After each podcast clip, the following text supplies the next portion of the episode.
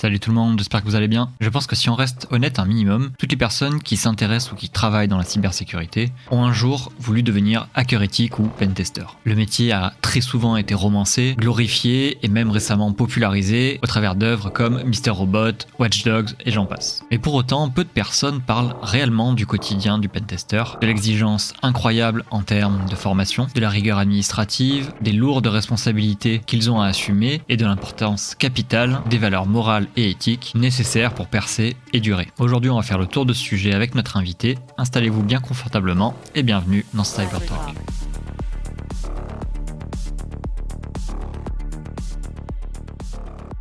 Euh, bonsoir à tous, merci d'être euh, d'être là pour ce sixième Cyber Talk. Un petit peu malade cette fois-ci, encore une fois. La dernière fois c'était Nouveausaurus, cette fois-ci c'est moi qui suis euh, complètement covidé avec la voix détruite. La thématique de ce soir, ça va être le pentest dans tous ses états. On va explorer ce concept avec notre invité expert qui est Shutdown et qui se trouve juste en dessous. Salut Charlie. Salut tout le monde. Ça va bien? Top, visiblement mieux que toi. Ouais. Effectivement. On va essayer de survivre. Et euh, mon ami Nubusaurus qui se trouve ici et qui va m'aider euh, à la questionnerie. Voilà. C'est ça. Tu vas passer à la questionnette. Exactement. Je rappelle le principe rapidement pour ceux qui ne connaissent pas. Donc, nous sommes deux enthousiastes semi-pro, semi-pas pro de la cyber. On s'intéresse à des, euh, des, sujets très, très, très, très intéressants, mais forcément, on a un, une montagne de questions, des montagnes de questions à poser. Et euh, pour nous aider, on invite euh, donc un expert qui est ce soir Shutdown sur le sujet pour essayer d'en apprendre un maximum avec vous. On va attaquer directement avec la présentation de l'invité. Shutdown, est-ce que tu peux nous dire un petit peu qui tu es, côté pro ou perso Tu nous racontes ce que tu veux dans l'ordre que tu veux. Ok, ça marche. Grosse responsabilité la première question là. Mm. ok, bon, bah alors la présentation pro euh, rapide, euh, je pilote les activités et équipe de test d'intrusion en région Méditerranée pour Capgemini. En tout cas, c'est ce que je fais aujourd'hui. Et côté perso, bah il y a pas mal de, de projets, on va dire perso, qui, qui, qui rythment mes nuits et mes week-ends. Certains, je pense, les connaissent déjà, Hacker Recipes, Dexegol, quelques contributions à des outils qui, existent déjà, Impacket ou autres. Ou parfois faire des outils qui marchent à moitié, mais, qui répondent à, des petits besoins, parfois qu'on a sur des, tests d'intrusion. Je reviens du côté pro, il y a d'autres trucs aussi qui, résonnent avec le côté perso, notamment sur la partie CTF. Euh, je pilote aussi l'équipe CTF du, groupe CapG, qui a, qui une équipe semi-pro qui s'appelle les Aces of Spades. Euh, donc sans, prétention, on a une équipe euh, qui euh, compétitive, oui, parce que les CTF c'est des compétitions, mais euh, qui participe à un max de, de compètes, que ce soit euh, online ou en présentiel. Donc par exemple cette année on a fait le FIC, le hack et d'autres. Voilà, globalement c'est à peu près tout hein, pour, le, pour, la, pour la petite synthèse de présentation. Ok, impeccable. Alors, très bien, on va enchaîner euh, sur la présentation des, des, sujets du jour. Donc, ce soir, on a divisé cette soirée euh, sur le thème du pentest en trois parties. La première partie, ça va être focalisé sur le métier euh, du pentester. Ensuite, on va aller visiter la gestion d'équipe et le recrutement en pentest. Et pour finir, on va passer sur tout ce qui est ressources et outils, outillage. Et forcément, on votre outil préféré dans cette dernière partie on démarre sur donc le métier de pentester. Alors, pour commencer, euh, j'aimerais bien qu'on repasse un petit peu sur, euh, sur quelques bases. On a forcément des gens qui sont assez débutants dans le, dans le chat de toute façon. Est-ce que tu pourrais nous faire un, un petit dessin, euh, pas physique hein, bien entendu, euh, du métier de pentester au, au, sens large? Quelle est la mission principale d'un pentester? Alors je t'aurais bien fait un dessin physique en l'occurrence. bon, la mission principale du pentester, euh, je pense que ça, synthétise, synthétise plutôt bien. J'aurais tendance à dire euh, essayer d'identifier un maximum de vulnérabilités sur un ensemble de systèmes pour un client qui l'a demandé. Euh, donc dans un périmètre donné par ce client. Et si possible, ça va dépendre des, des interprétations de ce métier, mais si possible l'aider à corriger tout ça en lui donnant euh, à minima toutes les documentations et outils qui lui permettraient de le faire de son côté. Et le mieux du mieux, le, vraiment le must à mon sens, ce serait de l'aider même euh, en pratique à mettre ces mesures en place parce que je pars du principe que si une entreprise fait appel à un pentester euh, pour réaliser un test d'intrusion, c'est qu'il n'en a pas la capacité en interne, enfin souvent pas.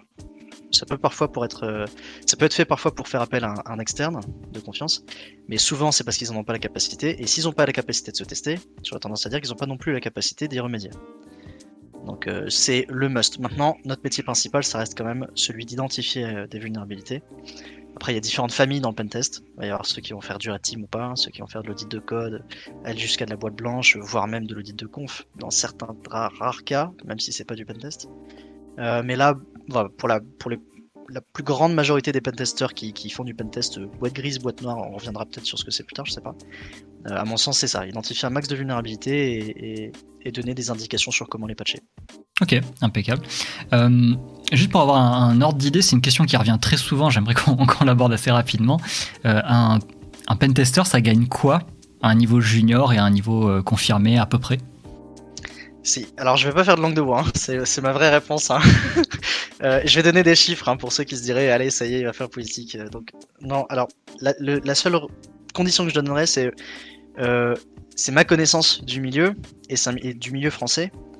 On a plein de domaines différents. On a ce qu'on ce peut gagner aux États-Unis, ce qu'on peut gagner dans le reste de l'Europe. Moi, je vais me concentrer sur ce qu'on gagne en France parce que c'est les seuls chiffres que je connais. Je sais qu'il existe des salaires beaucoup plus élevés qu'on va retrouver dans d'autres pays. Mais je m'amuserai pas à faire la comparaison parce que j'y connais pas grand chose. Euh, donc je laisserai euh, ce loisir à ceux qui travaillent à l'étranger ou qui ont vraiment plus de chiffres que moi. En France, après, il y a encore malheureusement un, split qui est fait entre ceux qui sont en Ile-de-France et ceux qui sont en province. Euh, il se trouve que je vis en province, donc je, suis plus au fait des salaires provinciaux et moins au fait des salaires d'Île-de-France. Donc là aussi, prendre ma réponse avec des pincettes. De ce que je sais, sortie d'école, de mémoire, pour des profils euh, de pentest qui ont qui commencent à avoir un peu de compétences. Hein, on va pas parler du, top 1 avec The Box ou je sais pas quoi. Euh, il me semble, en tout cas qu'en province, on se situe un peu en dessous de 40 000 brut à l'année. Que sur du confirmé ou alors quelqu'un qui sort d'école ou d'alternance, euh, ces 40 000 on les atteint, voire même on peut les dépasser un peu. Donc je reprécise sur ce que je disais juste avant. Quand je disais avant 40 000, c'est on va dire une tranche qui varierait de, de 33 pour, je pense, les bas salaires euh, 2022, euh, ou pour des profils qui débutent vraiment à 100%, à, on va dire, 38-39 pour euh, les profils juniors qui commenceraient à se démarquer. Je dirais entre 38 et 41, 42 pour des juniors qui, qui se démarquent bien. Euh, et ensuite, pour du confirmé, bah, ça va aller, je pense, entre 41, 42 et, je sais pas, 50. Et à partir de 50, je pense qu'on on parle plus de profils euh, bien confirmés, voire seniors. Mm.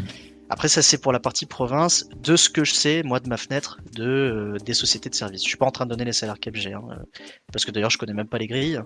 Mais de ce que je vois, en tout cas, dans, dans, dans le marché du pentest, euh, c'est à peu près ce que, je, ce, ce, que je constate. Et en général, sur les salaires d'Île-de-France, euh, c'est difficile d'appliquer une règle là comme ça. Mais j'ajouterais un bon petit. Euh... Ouais, un bon 10% au moins Mm. à ce salaire brut annuel. Je dois pas être bien loin, je pense. Ok, ouais. Après, voilà, c'est. C'est des. C'est les échelles que je connais à peu près. J'imagine qu'il y a des exceptions à tout.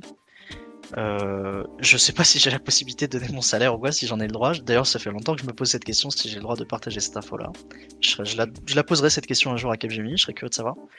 Euh, mais même si je vous le donnais, je suis pas sûr que ce serait très représentatif. Euh, parce que je suis pas forcément le cas sur lequel il faudrait s'appuyer, vu que je fais aussi des activités managériales mmh. et tout. Donc je suis pas sûr qu'il faille me prendre pour exemple là-dessus. Ton, ton, poste est différent, ouais, t'es es chef d'équipe là, donc. Ah. Ouais, et puis euh, j'interviens aussi sur euh, bah, la partie CTF. Alors, je suis pas sûr que ça ait une incidence particulière sur euh, sur le, le, volet salarial. Euh, pour autant, du coup, si, si, on prend juste le profil pur et dur euh, sur ce que je fais au jour le jour, c'est très très hybride. Ça varie entre la technique, le management, des activités qui sont parfois pour des clients, parfois pas. Enfin, c'est très aléatoire. Donc, je me prendrai encore une fois pas pour exemple.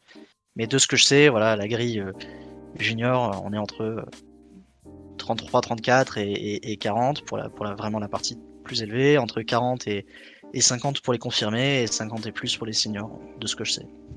Alors, alors qu'on a parlé d'argent, ça c'est fait. Moi, j'aimerais bien revenir un petit peu sur la technique du coup. Donc, tu nous as expliqué euh, au sens large ce que c'était que le pentest. Et du coup, est-ce que tu pourrais euh, me, nous donner en fait des étapes d'un pentest classique. Tu arrives chez un client et en règle générale, en quoi ça va consister?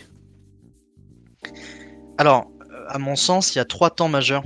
Euh, je réfléchis hein, si je dis pas de bêtises, mais ouais, pour moi, trois temps majeurs à la réalisation du test. Ce que tu décrivais pour moi vient dans le deuxième temps, une fois que tu arrives chez le client, mais il y a toute une phase en amont qu'il faut surtout pas oublier, qui est la, phase préparatoire, euh, qui est la phase donc bah, d'échange avec le client et de savoir ce qu'il veut. Dans certains cas, les clients savent même pas ce qu'ils veulent. Ou alors on va être dans des cas d'homologation ou de certification de je sais pas quoi, de vérification de l'état de sécurité d'un produit avant sa sortie euh, en prod. Enfin, il y a vraiment plein plein de cas et en fonction de ces différents cas, euh, nous on a plus ou moins un rôle de conseil aussi à jouer euh, puisqu'on a une expertise sur le sujet. il faut aussi qu'on puisse accompagner notre client à identifier si, bah, en fonction de son contexte, c'est judicieux ou non de faire telle ou telle action. On a parfois des clients qui nous disent aidez-moi, aidez-moi, je j'ai un peu de budget, mais je sais pas quoi faire. Donc euh, dans ces cas-là, il y a aussi une, étape aussi de, conseils à apporter à notre client. Une fois qu'on a bien réussi à délimiter le périmètre, euh, bah, l'idée c'est d'échanger sur tous les prérequis et la logistique. Est-ce qu'il va falloir se déplacer? Combien de personnes vont intervenir sur le sujet? Sur quelle date? Quel sera le prix de la prestation? Etc. Et là, euh, je pense qu'une fois que ça c'est fait et qu'on a les prérequis en main, les autorisations et que tout est prêt, bah, la phase préparatoire est terminée. On peut rentrer à la phase 2 où on commence les tests. Alors soit c'est en présentiel chez le client, soit en distanciel, mais ça change pas grand chose. On commence les tests. Et là pour le coup, techniquement, c'est les grandes phases majeures que qu'en général on, connaît. C'est la partie scan assessment. Euh, on, fait un maximum de reconnaissance du périmètre, savoir quelles sont les technologies qui sont employées sur le périmètre si on est en train de parler d'une appli web, est-ce qu'il y a un CMS Quelle est la nature du, serveur web qui est derrière? Quels sont les composants, euh, que ce soit la partie bibliothèque ou langage, back-end, front-end et tout qui sont utilisés? Et en fait, tout cet assessment va nous permettre d'identifier en fait le, spectre de possibilités. Et si on arrive à bien avancer dans cette reconnaissance, voire même jusqu'à identifier les versions de chaque composant, parfois on peut même commencer à identifier des potentielles vulnérabilités parce que, je dis une bêtise, sur un Apache euh, version euh, XYZ, il peut y avoir telle ou telle vulnérabilité, et, ça nous fait le pont avec sur la deuxième partie, qui est la tentative d'exploitation. Alors, soit de vulnérabilité publique, des CVE euh, divers et variés, donc des CVE étant des vulnérabilités publiques remontées, reconnues par l'éditeur, etc., etc. Auquel cas, on peut voir si, si le composant n'est pas à jour, vulnérable à cette CVE, on essaie de l'exploiter et de prouver son exploitabilité. Ou alors, dans certains cas, bah, c'est pas forcément de la CVE, c'est euh, des erreurs logiques, euh, des enchaînements de vulnérabilité, euh, une vulnérabilité de nature upload de fichiers non restreint, combiné à une inclusion de fichiers dans, le cadre d'une appli web, peut nous amener à une, exécution de commandes arbitraires à distance, par exemple. Hein. Ou dans le cas d'un test Active Directory, par exemple, bah, on a pris le contrôle de tel service. Il se trouve que tel, service est admin d'une autre machine. Telle machine fait partie d'un groupe qui elle-même a des droits sur tel groupe. Enfin, voilà. Donc, euh, sur la, deuxième partie slash troisième partie, pour moi, on est dans l'exploitation plus avancée ou le chaînage de certaines vulnérabilités pour faire des scénarios d'exploitation. Ces scénarios sont pas toujours exploitables, euh, enfin, sont pas toujours applicables dans du, dans du test web puisque c'est souvent assez linéaire. Ça peut arriver, hein, des fois. Euh, mais on va le retrouver surtout sur du test interne, réseau, Active Directory, etc. Une fois que ça c'est fait, en fonction de la mission du client, etc., on peut faire un retour à chaud au client et lui dire bah voilà ce que j'ai vu, mon avis sur le sujet, est-ce que vous êtes plus ou moins bien calé? Et à la fin, le troisième temps majeur pour moi c'est la partie restitution. On restitue les résultats, on donne un rapport détaillé de ce qu'on a fait, de ce qu'on a trouvé ou pas, euh, des difficultés qu'on a pu aussi rencontrer. Il faut être transparent là-dessus. Est-ce qu'on a eu des problèmes qui nous ont limités sur euh, toute une demi-journée ou pas? Et ensuite, restituer les résultats peut-être à l'oral. Ça va dépendre. Dans certains cas, c'est pas fait. Parce que le client le souhaite pas forcément, parce que euh, y a beaucoup trop de pentests dans l'année, ils ont pas le temps de le faire. Mais pour moi, c'est important de le faire parce que si le client il a fait appel à nous, c'est qu'il a un besoin d'expertise de, externalisée. Et peut-être que le rapport qu'on lui a fourni euh, répond pas à toutes ces questions, ou alors que ça suscite d'autres questions chez lui. Auquel cas, c'est important de pouvoir avoir un créneau avec lui pour qu'il pose ces, questions-là. Et pour moi, on est dans la dernière partie. Après, il y a tout le reste de la clôture de mission, qui elle est pas d'ordre technique, mais dans plus euh, pilotage. Donc, euh, avoir un procès verbal de restitution des résultats, etc., etc. S'assurer que, que, tout est fini, que tout est finalisé, que d'un point de vue budget, tout est tout est, tout est bien ficelé. Mais ça, euh, je pense que ça, Ça intéresse pas, ça intéresse pas les, les, les gens qui regardent, les gens qui regardent le stream. Bah, euh, en fait, euh, si, si, euh, je pense qu'on va même aborder euh, Ouais. tout le côté euh, rapport, etc. Parce que c'est quelque chose qui est hyper important et qu'on aborde Oui, le rapport, dans- oui. très Mais peu. je, j'imaginais surtout la partie euh, euh, pilotage du projet. Ouais, ouais, qui ouais, ouais, commune avec d'autres, plein d'autres types de missions qui sont pas forcément du, de la nature du, du test. Mais euh, le procès verbal de restitution, etc. Il y a des gens qui savent pas ce que c'est, je sais pas si ça les intéresse. mais- Bah, on va en parler du coup. Oui, oui, on en parlera. pas de souci. Une petite précision, toutes ces étapes, euh, ça représente combien de temps à peu près? En général, en moyenne, quoi. Ça, c'est the question, ça. C'est la question qui vaut de l'or. Parce que si on pouvait répondre à cette question par, euh, par un chiffre, là, si je te disais c'est X jours, ce serait super simple de qualifier un besoin de test d'intrusion et de le vendre. Et même de l'acheter, hein, parce que du coup, on sait très bien euh, que tel concurrent il est moins cher qu'un autre, parce que euh, là, il a proposé 5000, lui, il a proposé 12 000, euh, alors qu'on sait bien qu'un pentest, ça dure X jours. Donc, il n'y a pas de réponse, euh, c'est très difficile de répondre à ça. Je vais donner des chiffres quand même, euh, je veux pas faire la langue de bois à 100%, mais on va dire que sur un test d'intrusion web, en général, c'est assez linéaire. Partons du principe que l'application dispose de d'entrée utilisateur, c'est assez dynamique, il y a une page euh, euh, d'authentification, il y a même la possibilité de se créer un compte, d'uploader des fichiers. Pour autant, euh, c'est une appli qui est monolithique, on va pas va pas tester toutes les 40 000 API qu'il y a derrière, la base de données qui est gérée sur un autre service. Enfin, partons du principe que c'est une appli, voilà, avec l'ensemble de ces services-là. En général, on la teste en, en une semaine, à peu près. Ça va dépendre. On va voir avec le client quelles sont les fonctionnalités que, dont dispose cette appli. Et nous, essayer d'estimer bah, quel sera le temps dont on aura besoin pour réaliser l'ensemble de nos actions. Par exemple, si on se dit que euh, on- veut par exemple tester le cloisonnement d'un compte A versus un compte B, par exemple, est-ce qu'un compte B peut accéder aux données d'un compte A? Bah, Si les comptes ils peuvent s'échanger des messages, se créer des comptes, il y a plein de types de privilèges différents. Il y a des administrateurs, il y a des usagers, il y a des techniciens, il y a des je sais pas quoi, des, superviseurs, des modérateurs. Bah, plus on a de profils, plus c'est dur à tester et plus ça fait de. Plus la, table logique là euh, devient infernale. Donc, euh, mais bon, globalement, sur le cas moyen, on est sur une petite semaine. Ensuite, il y a le test d'intrusion interne, l'autre euh, test le plus répandu à mon sens. Où là, en général, on est, bah, ça dépend aussi combien il y a de domaines, combien de forêts, d'utilisateurs, de serveurs, etc. Est-ce qu'il faut tester les, réseaux Wi-Fi ou pas? Est-ce que vous voulez qu'on teste d'autres trucs un peu plus exotiques, les contrôles d'accès euh, par carte, euh, etc. Mais globalement, en général, là, on est sur une grosse semaine, voire deux semaines. Et dans des cas où bah, il y a plusieurs domaines, voire plusieurs forêts, euh, plusieurs types de postes de travail à tester, etc. Là, ça va dépasser et on va voir, euh, ça va dépendre de chaque, euh, de chaque euh, cas, Ok. à peu près. À peu près. Ok, ok. Euh, ok, alors tu, tu parlais des services rendus aux clients, donc tu nous as parlé un petit peu de, de conseils en fait, de pentest pur et dur, de remédiation, etc. Euh, ton, ton client en face de toi, qu'est-ce que tu vas vraiment lui apporter comme, euh, comme service, on va dire? Et, pourquoi est-ce que c'est aussi important? Pourquoi est-ce que, euh, on va dire, on va payer des sommes astronomiques pour faire un, un pentest comme ça? Quelle est la valeur apportée? Ah, Il y a plein de réponses à ça. Déjà, pourquoi est-ce qu'on paye une somme astronomique? Euh, Il y a une réponse à ça déjà qui est que l'expertise coûte cher. Et l'expertise coûtera de plus en plus cher plus on avancera dans le temps. Enfin, c'est mon avis en tout cas. C'est mon avis parce que euh, depuis les années 2000, on accumule et on accumule et on accumule sans cesse des technos qui sont de plus en plus différentes. Et aujourd'hui, en 2022, une belle entreprise de plus de 500 salariés, 1000, 2000, euh, etc. Elle va utiliser Active Directory on-prem, dans certains cas une hybridation avec Azure. Elle va s'appuyer sur des services cloud, donc du cloud computing, du hosting, du j'en sais rien, tout ce que vous voulez, du cloud machin. Donc euh, que ce soit du GCP, du AWS, du Azure, tout un ensemble de pipelines divers et variés. Si en plus ils développent des trucs, c'est encore pire.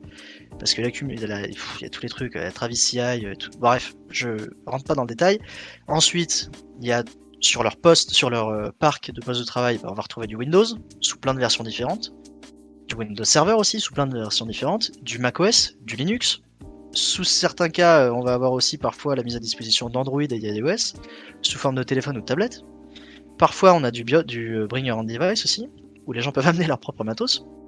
bref, je vais pas faire toute la liste, mais pour quelqu'un qui doit gérer le parc informatique d'une société, il y a un nombre incalculable de technos qui s'accumulent au fur et à mesure des années. Et des technos qui sont nés dans les années 60-70, à savoir des mainframes, on va les retrouver encore aujourd'hui chez certaines entreprises. Alors que on, pourrait imaginer que euh, les mainframes qui ont été créés au départ pour avoir une puissance de calcul assez importante pour réaliser du, processing de data, etc. on pourrait imaginer que c'est plus nécessaire maintenant parce que euh, aujourd'hui dans un PC qui fait euh, qui fait quelques millimètres d'épaisseur, on va retrouver, on va retrouver fois la puissance de calcul. c'est faux, parce que, oui c'est vrai, il y a la même puissance de calcul, voire plus, beaucoup plus. Pour autant, les mainframes sont encore là, parce que ils sont au cœur de certains process, au cœur de certains métiers. Et bref, tout ça pour dire que l'accumulation de techno euh, est donc liée à une diversité de techno qui est très importante. Et aujourd'hui, un pentester qui démarre euh, dans son activité de pentest euh, n'est pas un expert en mainframe, Azure, AD, GCP, AWS, Windows, Linux, iOS, Android, les applis, enfin bref, c'est pas possible. Et donc, là où il y a quelques années, quelques dizaines d'années, il était concevable de tester un parc informatique à l'aide d'un mec plutôt calé sur un ensemble de techno. Aujourd'hui, c'est plus possible. Et si on veut faire ça, ben, il faut une équipe. Et une équipe, ça coûte cher. Si on veut un mec qui est calé sur AD, un mec qui est calé sur du web, et pas juste il fait tourner du Nessus, hein, ou du Burp, ou je sais pas quoi, un mec qui est calé, qui sait ce qu'il fait. Euh, quelqu'un qui s'y connaît aussi en système d'exploitation, voire même qui va faire du reverse sur je sais pas quoi bah, ça coûte cher. Et ces équipes, il faut euh, les amortir. Et donc, euh, si on parle d'une entreprise, alors peut-être pas à la tête de Capgemini parce que c'est une très grosse boîte, mais pour n'importe quelle entreprise qui, qui, doit cultiver cette équipe, cette, diversité d'expertise qui ne cesse pas, qui ne cesse d'augmenter hein, d'ailleurs. Hein. Donc il faut aussi euh, former les gens, les certifier, avoir des salaires attractifs pour eux parce qu'ils sont demandés partout. Bref, tout ça, ça coûte cher. Et donc ça explique à mon sens, c'est une des raisons principales pour lesquelles un pentest ça coûte cher. Parce qu'un pentest, bah, ça peut être un pentest web, AD, Azure, j'en passe. Et il va falloir trouver l'équipe capable de, tester ça. Alors après, il y a certaines entreprises qui sont capables de proposer des prix compétitifs, euh, sauf que souvent c'est au détriment d'une qualité de travail, puisque souvent c'est très, voire trop automatisé, ou alors délégué à des euh, équipes euh, d'autres pays qui qui vont très très vite, qui, qui, qui, brassent les trucs en batch. Donc bon, si on veut un truc de qualité, avec une certaine expertise, bah ça a un prix, malheureusement. Tu as dit le pentest, bon, c'est pas juste euh, balancer du Nessus ou euh, Burp Suite ou ce genre de choses. Du coup, c'est quoi la différence en fait? C'est quoi la différence entre un pentester et un gars qui va juste analyser des vulnérabilités avec Nessus, Nuclei ou Burp Suite ou ce genre de choses? Euh, c'est une bonne question. Je réfléchis avant de répondre. C'est une bonne chose. en fait, pour moi, c'est des trucs qui sont très complémentaires. Il y a des choses qui seront loupées par un pentester euh, qui fait ses tests à la main et qui seront capturées par des, par des outils automatisés, par des Nessus, par des Burp, etc. Et inversement. Donc, par exemple, un outil à la beurre pour la Nessus qui appuie sa détection de, vulnérabilité sur des règles et des comportements connus de certaines applications. Il peut avoir des faux positifs ou des faux négatifs. Et derrière, si on veut nettoyer les résultats de ces analyses, revenir à la main sur chacun de ces tests et dire euh, bah oui, c'est valable ou c'est pas valable. Ça, c'est la première chose. La seconde, c'est que il serait faux de penser qu'un très bon pentester est aussi exhaustif qu'un scan de vuln. C'est pas possible. Pas dans, pas dans un même temps. C'est pas possible. Ou alors il a automatisé des trucs de son côté, auquel cas ça revient à peu près au même. Donc le travail, euh, la, combinaison, on va dire, du travail automatisé qui permet de reconnaître un maximum du périmètre, d'être au courant d'un maximum d'endpoint, d'un maximum de techno, d'un maximum de versions, d'un maximum de vulnérabilité potentielle. Il est nécessaire pour nettoyer un maximum de trucs et faire cette première base de euh, qu'est-ce que j'ai en face de moi dans le périmètre, quelles sont les vulnérabilités potentielles et qu'est-ce qu'il faut que je creuse. Et c'est là où, à mon sens, le pentester vient, à la toute fin de ça, sur la question qu'est-ce qu'il faut que je creuse, et il creuse. Parce qu'il faut creuser. Et s'il y a l'application qui répond avec un certain temps différent en fonction du login qu'on met, bah peut-être qu'en fait, euh, le code derrière, il est mal foutu, et que quand on a des logins qui sont bons, le temps de réponse, euh, il varie Mais si ça se trouve, c'est pas du tout le cas. Si ça se trouve, c'est juste euh, un bottleneck réseau de l'autre côté qui fait que, bah non, c'est juste, on a toujours des temps de réponse au pif. Et ça, un truc automatisé, c'est compliqué. Donc il faut revenir plusieurs fois, à la main, en à différents moments. Et ça, c'est pour un test. Hein. Et c'est valable pour plein d'autres trucs. Il y a des tests euh, automatisés qui sont pas capables d'exploiter certaines choses, et heureusement, parce que sinon euh, l'internet serait à, feu et à sang. Mais il faut pour moi cette euh, intervention manuelle à la main, sauf si on décide de faire du, on va dire, de la gestion très haut niveau d'un parc très grand, de plus de 300 endpoints ou j'en sais rien. Auquel cas, bah, c'est pas possible de venir à la main sur chaque truc. Donc on va écumer un peu et dire ok, je vais me concentrer en priorité sur celui-là c'est bizarre, il y a un Apache Tomcat sur lequel il semblerait qu'il y ait des identifiants par défaut. Bah là, le pentester il vient, il fait, il va plus loin et dire est-ce qu'on arrive à pivoter, etc., etc. Chose que des scanners ne sont pas en mesure de faire. Pour moi, c'est très complémentaire. Je dis pas qu'il faut pas faire de scan de vuln. C'est pas du tout ce que je dis, il faut en faire. Simplement, il faut faire un follow-up derrière quand même. Ça sert à rien de dire euh, on a 140 euh, 000 vulnérabilités et, 12 points d'information. Enfin, non. Euh, si on s'amuse à les nettoyer, on verra que ça va réduire de moitié le truc. Euh, donc euh, voilà. Alors, ouais, je, vais juste revenir sur la, question d'avant, sur le, service rendu au client, parce qu'au final, tu l'as un petit peu esquivé, on va dire. Ah ouais, non, j'avais oublié. Oublié. Oui. donc je vais répondre à cette question. les services rendus au client, bah, bon, déjà, il y, a le service d'expertise de faire le pentest en lui-même. Ça, il n'y a, a, pas de sujet. Et ensuite, oui, il y a les services qui sont annexes à ça, qui, gravitent autour du, test d'intrusion, qui pour moi sont importants, parce que je le redis encore une fois, mais euh, tout le monde ne fait pas cette réflexion. Si le client nous appelle, c'est pas pour rien. Et souvent, s'il nous appelle, c'est qu'il n'est pas en mesure de le faire de lui-même, le pentest. Et que donc du coup, il a un besoin d'expertise. Et l'expertise ne se traduit pas que par euh, je tambourine le serveur et je trouve des vulnérabilités. Ça travaille en amont sur euh, aider le client à prioriser certaines actions, parfois. Et ça nous est arrivé de discuter avec des clients qui nous appelaient pour un pentest web. Pourquoi pas, hein Sauf qu'au fur et à mesure du, truc, on déroule, on déroule, on déroule, et on se rend compte qu'en fait, euh, le pentest web, ils le font parce que ils ont eu un ralentissement un jour sur ce serveur, ils ont eu peur d'un jour se faire attaquer là-dessus, mais ils ont jamais testé leur AD.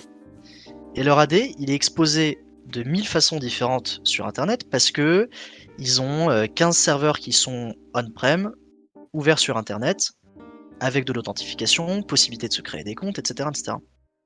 Et mon avis, c'est mon avis de pas d'auditeur basé sur des critères hyper objectifs et tout, mais mon avis à moi, c'est qu'il faut commencer par le centre, la partie AD par exemple, réseau, les postes de travail, et ensuite monter et aller de plus en plus vers les couches extérieures.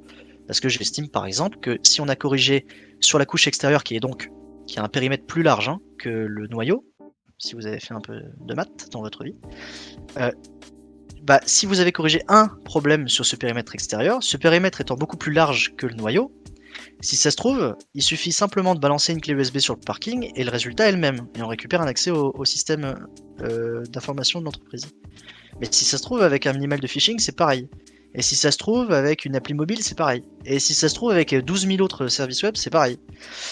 Et donc, euh, plutôt que d'aller euh, les uns après les autres corriger tous ces problèmes, et d'avoir pendant tout ce temps l'AD qui est encore exposé sur Internet au travers de mille et une, euh, mille et un vecteurs, je pars du principe qu'il faut corriger le cœur, et se dire que si un attaquant parvient à intégrer le, réseau et, et, à taper les décès, etc., qu'il aura quand même du mal à monter en privilège là-dedans qu'il aura du mal, qu'il sera freiné par plein de choses, il sera détecté tellement rapidement que c'est même pas la peine. Il vaut mieux qu'il aille tester le client suivant. Et donc, bah, par exemple, pour ce client-là qui est venu nous voir pour un pentest web qui, très honnêtement, aurait pas eu d'intérêt euh, particulier, si ce n'est dire, bah oui, euh, ce serveur est plus ou moins vulnérable à un truc, ou on peut pivoter au travers de ce serveur. Bah, à la place de ça, on lui a dit, ok, euh, je vous propose, je vous invite, en tout cas si vous l'avez jamais fait, que ce soit avec nous ou avec quelqu'un d'autre, on s'en fiche, mais de faire le test de cet Active Directory. Parce qu'aujourd'hui, de ce qu'on comprend de votre architecture, il est très exposé. J'aurais pas eu le même discours avec euh, une entreprise qui, par exemple, n'avait euh, n'a aucun serveur exposé sur, euh, sur internet, ou alors ils sont tous au travers d'hébergeurs, ils ont aucun site physique, etc. etc. Là, le risque est, moindre.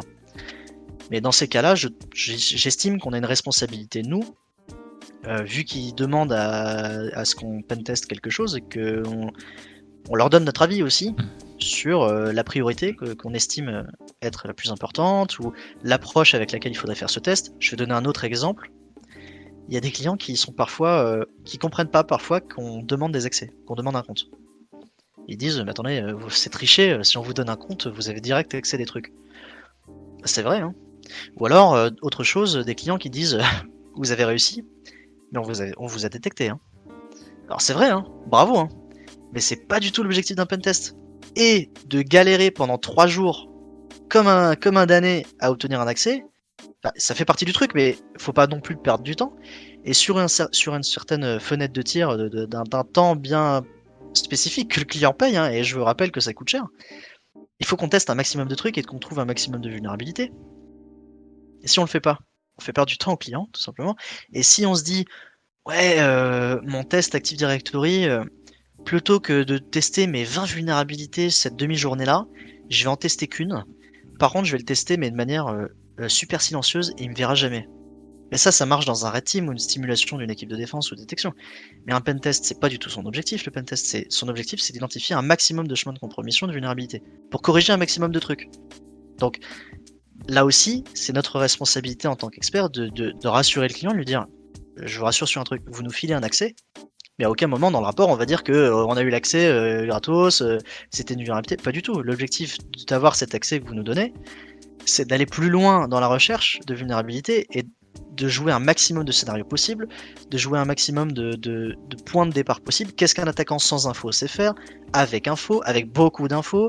Qu'est-ce qui se passe quand il a la documentation des API Qu'est-ce qui se passe quand il a un accès en interne? C'est ça l'objectif du pentest. L'objectif du pentest, c'est pas de sortir l'entreprise en mode euh, ultra Axor Anonymous en disant euh, je suis rentré, euh, ils m'ont même pas capté, j'ai fait un chemin de compromission en 20 minutes et puis après je me suis barré. Non, non, non, c'est pas ça. Mm. L'idée c'est si le pentest dure 5 jours, pendant les 5 jours on, on cherche un maximum de trucs. Et à la fin des 5 jours, faut que le client il se dise là on va avoir du pain sur la planche là quand même. Parce que si, si on fait pas ça, et on va revenir d'année après année sur les mêmes périmètres et d'année après année, on va toujours incrémenter et dire ah bah là on a trouvé une nouvelle vulnérabilité. Sauf que la vulne était déjà depuis 10 ans, sauf que vous l'avez pas cherché il y a 10 ans. Parce que quelque part vous n'avez pas fait ce travail de conseil auprès du, du- du client en disant on vous conseille de, de nous donner des accès, de nous donner de la doc, de nous donner des trucs. C'est ce qui va maximiser la réduction du risque. Hmm. Si on le fait pas, on est dans une simulation d'attaque. Ce qui est très bien aussi, mais qui à mon sens s'adresse à des entreprises plus matures. Oui, c'est un autre, un autre type de, de prestation, de team, etc. On, on va y revenir justement Ouais. à, à- à cette différence. Euh, juste avant de- d'embrayer euh, là-dessus, il reste que quelques petits points à voir avant d'avancer. Euh, j'ai- J'aimerais bien que tu nous éclaires sur la, la différence euh, ou les liens qu'il peut y avoir éventuellement avec toute la partie euh, bug bounty et ou les, euh, les chercheurs en, cyber. Est-ce que ce sont des métiers qui sont connectés? Est-ce que c'est concurrent? Est-ce que c'est pas du tout la même chose? Ouais, alors ils sont très connectés déjà. Euh, un très bon pentester en général va être quelqu'un qui fait de la recherche, ou inversement. Quelqu'un qui fait de la recherche va en général se situer dans le haut du panier de ceux qui font du bug bounty ou du pentest. Bah, parce que euh, il connaît très bien ses technos, il connaît très bien les technos sous-jacentes, etc. Euh, oui, il y a une concurrence. Elle est un peu indirecte à mon sens, notamment entre le bug bounty et le pentest, parce que ce sont deux exercices un peu différents. Mais c'est une concurrence quand même. Et demain, un- une entreprise qui souhaite faire auditer un- une application à eux, ils ont quand même le choix entre un bug bounty et un pentest. Et à partir du moment où ce choix existe, alors à mon sens, il y a concurrence. Euh, pour autant, c'est pas exactement les mêmes choses. Et donc, de la même manière que demain, si je veux choisir un nouvel ordi, je vais avoir le choix entre euh, euh, plusieurs architectures, plusieurs constructeurs et plusieurs OS. Bah, chaque euh, choix a ses avantages et inconvénients. Bah, c'est pareil. Et Bug Bounty, par exemple, il est très bien pour avoir un maximum de gens avec une grosse diversité de compétences, euh, que ça soit des gens qui soient plus ou moins compétents à des gens très compétents, ou alors des gens qui soient par exemple très spécialisés sur euh, l'exploitation de race condition dans tel cas, et des mecs qui soient très, très spécialisés sur euh, l'exploitation de, je sais pas, injection SQL blind, euh, bad time based, etc. Du coup, on ouvre euh, les tests de cette application à un florilège de tests plus varié et plus complet probablement que sur un pentest. Parce que sur un pentest, on n'a pas une équipe de 12 000 personnes qui va intervenir sur ce test. Ça marche pas comme ça. Enfin, on peut essayer, hein, mais euh, bon courage à celui qui cherchera à piloter cette équipe. Ce sera pas facile. Donc le bug bounty a cet avantage-là. indéniable. Euh, peut-être un peu plus exhaustif, peut-être d'aller creuser plus loin. Euh, je rappelle aussi que le bug bounty n'est on ne le paye pas à l'heure, on ne le paye pas au jour euh, de test, on le paye à la trouvaille. Et donc, avec cette incentive de trouver des trucs très critiques, puisque ça va apporter une, récompense plus importante, les gens vont chercher de façon plus acharnée, on va dire. C'est comme ça, c'est psychologique. Par contre, sur le pentest, le pentest, euh, lui, a un autre avantage, qui est que, déjà, c'est un, un, peu de confidentialité et de discrétion, tous les clients de la planète n'ont pas forcément envie de faire savoir à tout le monde que euh, cette application est ouverte aux tests, etc. Tous les clients n'ont pas la même politique vis-à-vis des, tests menés sur des applications euh, qu'ils ont exposées sur Internet ou pas. Ensuite, ça permet de faire tester des applications qui ne sont pas forcément exposées sur Internet. C'est très facile d'ouvrir un programme de bug bounty sur une appli qui est exposée sur Internet, un peu moins sur une appli interne. D'autant que la confiance qu'on accorde à une équipe d'une entreprise reconnue dans le domaine elle est scalée. La même, je suis pas sûr qu'on accordera la même confiance à un programme de bug bounty dont on connaît pas les noms, les profils, euh, quoi que ce soit des gens qui bossent derrière. Et donc, par exemple, je ne connais pas aujourd'hui de programme de bug bounty Active Directory. Vous vous rendez compte des prérequis qu'il faudrait donner euh, à l'ensemble des hunters? Il faudrait leur filer un accès réseau, leur filer des identifiants sur le domaine. C'est chaud quand même. Moi, je donne pas ça comme ça. Hein. Et donc, euh, le pentest, il a cet avantage-là d'avoir une équipe qui est certes euh, plus petite, euh, mais qui pour le coup est. On peut plus facilement faire confiance. On a les noms et les, têtes derrière ces gens-là. on a des, CV, on a des, on a des historiques, on a un, contrat en direct avec une entreprise qui s'engage en termes de confidentialité. C'est, c'est plus restreint que le Bounty. Pour autant, encore une fois, c'est un engagement de moyens sur une certaine durée. Et il est possible que le client paye un certain montant et qu'on trouve peu ou pas de vulnérabilité critique, voire pas de vulnérabilité du tout, ça peut arriver. Auquel, euh, le client, bah, il n'a pas testé à la trouvaille, il n'a pas payé la trouvaille, pardon, il a payé au, moyen. Alors que le bug bounty est un peu différent. Le bug bounty, euh, si personne trouve rien, euh, le client il paye pas grand chose. Donc c'est très différent. C'est concurrent, pour autant, c'est faut voilà, il y a des avantages et des inconvénients à chacune des deux pratiques à mon sens, si demain je voilà, j'étais RSSI d'une boîte qui dispose d'un gros, d'une grosse appli, d'un gros frontal euh, web exposé sur Internet, euh, je pense que je ferais faire un pentest en amont, euh, assez rapide, pour couvrir un maximum de risques. Et les risques, souvent les vulnérabilités très critiques qui sont trouvées sur quelques périmètres, sont identifiées quand même dans un pentest. Sauf exception, parce qu'on est sur des trucs très très techniques ou quoi, mais globalement, ça sera trouvé et ça coûtera un peu moins cher quand même que de payer 50 euh, vulnérabilités. Euh. Tu, nous parlais un petit peu plus tôt du, cadre euh, qu'il y avait autour des pentests, la, la phase de préparation, la phase d'après, etc. et ça, m'intéresse énormément. déjà, au niveau légal et paperasse, alors même si tu penses que ça n'intéresse pas, ça intéresse beaucoup de monde. Qu'est-ce qu'il y a autour du pentest pour assurer que ça se passe bien? Alors j'entends tout ce qui est contrat, tout ce qui est scope, euh, éventuellement des, la lettre d'engagement, voilà, tu me disais les lettres de fin de mission que je ne connaissais pas, euh, ou, ou, même dans des, certains tests physiques, peut-être, je sais que tu as des documents qui te permettent de ne euh, pas te faire attraper par la police, on va dire, et finir en tôle. Alors, petite précision, ça t'empêche pas de te faire attraper par la police. Ah Ça te permet de sortir de tôle en cas de besoin, si le client répond. Mais non, globalement, ouais, il y a plein de documents. Euh, déjà, il y a le, document très euh, général qui est le contrat, la convention, quoi que ce soit, qui explique euh, comment sont réalisés les tests, est-ce qu'il y a ou pas une indemnisation en cas de ci ou ça. Voilà, ça c'est le contrat qui couvre un maximum de cas qu'il faut traiter. Hein. Par exemple, que se passe-t-il je répondrai pas à cette question d'ailleurs, hein, parce que chacun a une, vision différente du sujet. Simplement, il faut traiter cette question en tout cas dans la convention et avec le client. Qu'est-ce qui se passe si, à cause des tests d'intrusion, l'application que vous testez tombe? Qu'est-ce qu'on fait? Bah, Ça, il faut le documenter. Parce que si vous tombez sur un client qui perd 1 million la minute à cause de l'application qui tombe, bon courage. Il va probablement vous demander des indemnités. Et donc, euh, si ça, c'est pas traité en amont, euh, c'est un problème. Donc, et nous, on veut éviter les problèmes. Donc déjà, il y a cette convention, il y a ce, contrat. Et je disais, je vais pas répondre à cette question tout simplement parce qu'on n'a pas tous la même réponse à ça. Des entreprises qui diront, oui, on est sûr de ce qu'on fait, il n'y a jamais d'effet de bord, donc on indemnise en cas de besoin. Des entreprises qui disent, non, non, mais les effets de bord, ça peut arriver, donc on n'indemnise pas, c'est à la charge d'eux. Des entreprises qui disent, c'est à la charge d'eux, mais on va aller plus loin, on vous conseille on se décharge de la responsabilité, mais on va plus loin en disant on vous conseille de faire des backups, euh, de tester sur un environnement pré-prod, etc., etc. Il y a plein de réponses à ça. chacun apporte sa réponse en fonction de la stratégie qu'il a dans la conduite des tests d'intrusion qu'il a pour ses clients, en fonction de ses assurances, etc. Euh, donc ça c'est la partie convention. Ensuite il y a la partie autorisation de test, qui en général, ça peut être dans le même document, mais bon, si on veut éviter d'avoir à revoir à chaque fois la convention en entier, on a cette convention euh, maître, on va dire, et derrière, on applique, euh, nous, ce qu'on appelle l'autorisation test, qui est une feuille simple dans laquelle on résume euh, le périmètre sur lequel on va pouvoir mener les tests. Là, il faut être le plus exhaustif possible sur le périmètre. Et si on va tester euh, tel et tel service, il faut, les mentionner, tel et tel service. Si on scanne de tel à tel port, il faut mentionner, on scanne de tel à tel port.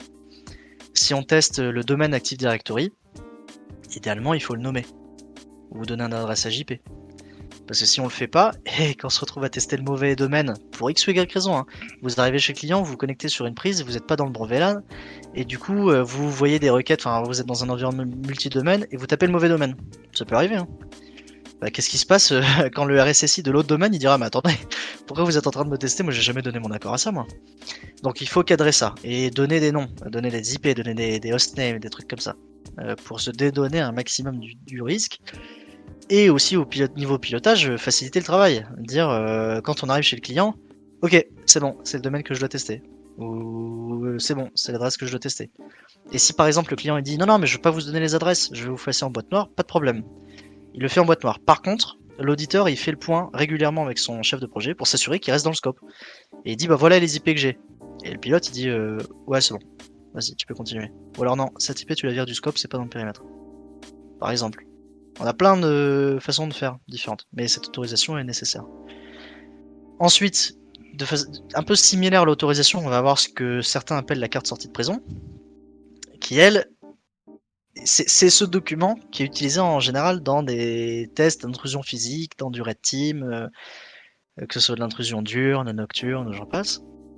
Elle, en général, va lister le plus explicitement possible et donner un maximum de contexte sur ce qui est fait, pardon, pour que, à la lecture de ce document, qui est qu'un document papier hein, que tout le monde pourrait faire, on ait un maximum d'éléments sur qui est le RSSI, qui est le DSI, qui est le commanditaire de l'audit, les numéros de téléphone d'urgence, les emails, les machins, les trucs, euh, qui est responsable côté euh, euh, auditeur, etc., etc.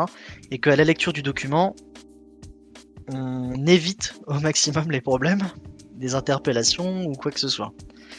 Euh, parce qu'en fonction des cas, euh, je sais pas, euh, si vous êtes retrouvé à 3h du matin dans une entreprise de manufacture d'armes, parce que vous êtes en train de gratter une serrure avec votre merveilleuse capuche de hacker, je suis pas sûr que le garde, que le l'agent de sécurité sera très enclin à lire votre papier. Hmm. Donc il faut essayer de donner un maximum d'éléments, de bien annoncer que le client il faut qu'il reste dispo sur cette ligne d'urgence. Voilà, il y a tout, tout le cadre en amont à faire. Ensuite, il y a ce même cadre qui est à faire, et ça, il y a peu de gens qui en parlent, mais il y a un cadre aussi qui est à monter chez l'entreprise prestataire. Euh, si vous envoyez un consultant grimper un muret à 3h du matin chez un client, j'espère que vous avez prévu le fait qu'il fasse des heures excédentaires, le fait qu'il soit couvert en cas de chute, euh, le fait que, le fait que, le fait que. S'il rentre dans une entreprise à 23h et que malheureusement euh, Martine la secrétaire qui, est, à deux ans de la retraite est encore dans les locaux, parce que la pauvre, elle, aligne les heures sup, et qu'elle tombe dans les escaliers parce qu'elle a pris peur en vous voyant avec votre cagoule, j'espère aussi que vous avez prévu ce qu'il faut pour pallier à ça, avec le client, euh, dans votre entreprise, etc. Moi, en l'occurrence, j'ai pas de réponse à ce, problème. Ce qui est une des raisons pour lesquelles le Red Team en France est peu répandu, peut-être. Peut-être parce que ce cadre légal euh, d'assurance, de, couverture, bah, il n'existe pas trop. Je sais pas ce qu'il en est dans les autres pays dans lesquels les red teams sont plus développés. Je ne sais pas s'il y a des couvertures là-dessus. En tout cas, euh, moi, de ma responsabilité de, de chef d'équipe, on va dire, je vais pas. En tout cas, je vais, en tout cas, je vais pas l'imposer. Mais je vais pas envoyer quelqu'un de mon équipe se péter la cheville euh, sans que ça soit couvert. Hmm. C'est hors de question.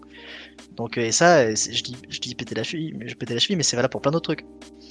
Donc voilà, c'est hyper important. Euh, pareil, est-ce qu'on a le droit de casser des trucs chez le client? Est-ce qu'on a un budget casse? Faut le lister. Enfin, mais ça, c'est des cas qui sont pour moi très spécifiques, qui sont propres au Red Team, à l'intrusion physique même, et dans certains cas à l'intrusion physique de nuit, ce qui n'arrive pas tous les jours, mais ça peut arriver. Euh, et il faut, le prendre en compte. Alors ça, c'est pendant la mission, avant la mission. Ensuite, il y a euh, après la mission. Euh, un pentest est souvent un engagement de moyens et de résultats. C'est un peu un mix des deux. Un engagement de moyens parce qu'on met à disposition notre consultant sur une certaine période. Voilà. C'est aussi un engagement de résultats parce qu'on promet de remettre des livrables. Et ça, il faut les remettre. Donc, euh, il faut faire des livrables. Ça, je pense que c'est plutôt logique. Mais il faut aussi avoir acté le fait qu'on a remis ces livrables.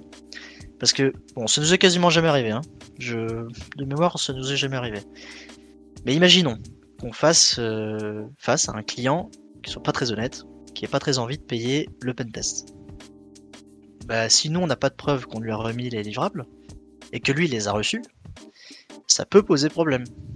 Et c'est ce que le procès verbal de restitution des tests permet de- d'empêcher les problématiques liées à ça.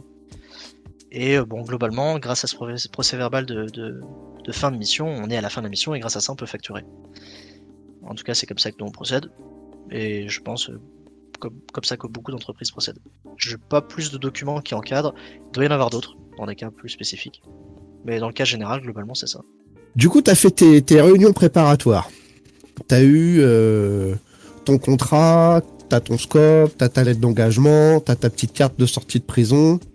Tu t'es bien amusé toute la semaine, tu as été craquer des portes, tu as pété des serveurs, tout s'est bien passé, mais au bout du compte, euh, faut quand même que tu puisses euh, filer un rapport d'intrusion. Et du coup, je me demandais qu'est-ce que c'est exactement un rapport d'intrusion, comment c'est fait, comment il faut faire pour bien rédiger un rapport d'intrusion? Et surtout pourquoi c'est vraiment important? Parce que c'est, on, on a bien conscience du côté technique et souvent en infosec on a, on a, on a très très conscience de ce côté technique, mais le côté administratif et, et, et rapport d'intrusion c'est un petit peu passé sous silence et j'aime- j'aimerais bien que tu nous en parles en fait. Euh, Il y a plein de réponses, déjà. Donc je vais garder à l'esprit que la réponse que je, donne, que je donnerai, ce sera ma réponse, qui n'est pas euh, une vérité absolue. Euh, Alors, ces livrables, à mon sens, ils ont plusieurs missions. La première, c'est de restituer ce qui a été fait. Qu'est-ce qu'on a fait? C'était quoi ce pentest Sur quelle application? Euh, Qu'est-ce qu'on a trouvé comme vulnérabilité? Bon, ça, c'est la base de la base. Donc, globalement, on marque les vulnérabilités qu'on a eues le périmètre sur lequel on l'a testé, on donne un peu de contexte. Voilà. Mais si les pentests, euh, si les rapports de pentest étaient si simples, comme euh, proposé dans le chat, on pourrait utiliser ChatGPT pour les générer, et en avant Guingamp, c'est fait. Malheureusement, ça fonctionne pas comme ça. Pour moi, une autre mission euh, du rapport, c'est également d'accompagner le lecteur dans la lecture de ce rapport. Et donc, de structurer comme il faut cette lecture, de pas foutre euh, comme ça les trucs à l'arrache, les vulnérabilités dans le désordre. Il faut essayer d'avoir une certaine structure quand même dans la lecture de ce document. Je pense que rares sont les clients qui lisent le rapport dans son entièreté. Donc il faut aussi avoir un sommaire. Euh, par exemple, cliquable. Ça peut être pas mal aussi. Parce que 150 pages euh, d'un rapport de pentest, c'est bien, mais c'est un peu long. Donc le sommaire cliquable, c'est cool aussi. Donc voilà, tous ces trucs-là. Ensuite, euh, à mon sens, le rapport va s'adresser à plusieurs types de personnes. Il va s'adresser aux techniciens, aux, je dis le techos, mais c'est en aucun cas un jugement de valeur, parce que on appelle souvent le techos le techos, mais le techos, lui, c'est lui qui va faire la remédiation, c'est lui qui va appliquer derrière. Donc si, donc il faut qu'on lui donne les éléments techniques dans le rapport. Ça, ça, ça, ça a du sens. Jusque là, on est globalement d'accord. Mais ça sera pas le seul à lire le rapport. Et le rapport, il va peut-être être lu par le DSI aussi. Parfois, le DSI étant le DAF, qui n'a aucune connaissance, alors quelle qu'elle soit, en en informatique et alors donc en hacking, euh, pentest tout ce que vous voulez, vous pouvez oublier. Donc à mon sens, il faut aussi une synthèse qui permette de restituer les résultats, mais pour quelqu'un qui, qui n'a pas très envie de lire que euh, l'algorithme utilisé dans le cadre du chiffrement mis en place avec l'appli... Enfin bon, il s'en fout de ça. Lui, ce qu'il veut savoir, c'est est-ce que c'est grave? Combien ça va me coûter? Est-ce que ce sera dur à remédier? Est-ce que vous pouvez m'aider à, à, faire, à faire ces remédiations? Bref, euh, c'est moi, c'est ce que je vais appeler la synthèse managériale. Donc pour moi, le rapport, il doit être structuré sur ces deux grands volets. La synthèse managériale qui résume le contexte, le périmètre, les points positifs, les grands points positifs et négatifs découverts, une conclusion, une intro, tout ce qui va avec. Des diagrammes en bâton, des diagrammes en camembert, des diagrammes en, en carré, etc. Ce que vous voulez. Et ensuite la synthèse technique, qui elle restitue ce qui a été fait. Et c'est là où on va avoir, on va pas tous être d'accord. Mon avis, c'est que la synthèse technique doit inclure tout ce qui a été fait dans le, dans le pentest. Alors, euh, tout le monde n'est pas d'accord là-dessus. Hein. Euh, et d'ailleurs, les deux se valent. Hein. Je vais donner les avantages et inconvénients de chaque. Mais en tout cas, nous, c'est ce qu'on fait. On marque tout ce qu'on a fait dans le test. Ce qui a marché, ce qui a, quand je dis ce qui a marché, c'est ce qui a permis de découvrir une vulnérabilité, ce qui a permis de découvrir une conformité, on va dire, ce qui, ne marchait pas, ce qui n'a pas pu être exploité, et aussi les problèmes qu'on a eu. Euh, dans ce cadre-là, on a voulu tester telle attaque, mais n'étant pas sur le même VLAN que tel target, on a, j'en sais rien, ce que vous voulez, mais on marque les problèmes qu'on a eu. C'est comme ça que nous on fait, et l'avantage que nous on voit, c'est une totale transparence sur ce qui a été fait déjà. Et donc le client, s'il se pose la question de j'aimerais savoir s'ils ont testé telle vulnérabilité, bah, c'est pas compliqué, il prend le rapport, il cherche, il a la réponse. Voilà. S'il n'a pas la réponse, c'est simple, c'est que ça n'a pas été testé. voilà. Et globalement, s'il a la réponse, bah, il saura si c'était vuln ou pas. Et on va même aller plus loin et donner toutes les commandes qu'on fait, les outils et tout ce qui va avec. Pour que il puisse peut-être essayer de le refaire, parce que si ça se trouve, s'il recorrige la vulnérabilité derrière, il a peut-être pas envie de repayer je sais pas combien de milliers d'euros pour euh, refaire faire le test, alors que c'est super simple, ça prend 20 minutes. Ou alors, euh, ça permet à un autre auditeur ou un autre expert ou que sais-je de vérifier que le test a été mené correctement. Ça peut arriver qu'un test euh, ne nous permette pas d'exploiter une vulnérabilité alors que la vulnérabilité existe. Parce que bah, l'exploitation a mal été faite. Ou l'outil à cette date-là ne marchait pas. Je sais pas. Et plus on donne d'éléments euh, techniques et factuels sur ce qui a été fait, sur les problèmes qu'on a rencontrés, les outils qu'on a utilisés, les commandes qu'on a faites, etc., mieux on se porte. Et moi, je suis droit dans ma basque. Et quand je remets un livrable, je sais que je suis transparent et le client, il le sait et tout le monde le sait. Et s'il y a une question, euh, il n'y a aucun problème. J'ai pas de problème. Et à ceux qui diraient, oui, mais du coup, euh, on donne les secrets du pentest, on montre comment on a fait notre. Non, arrêtez. C'est tout est public. Euh, c'est tout ce que vous avez été capable de faire, c'est de faire une recherche Google globalement.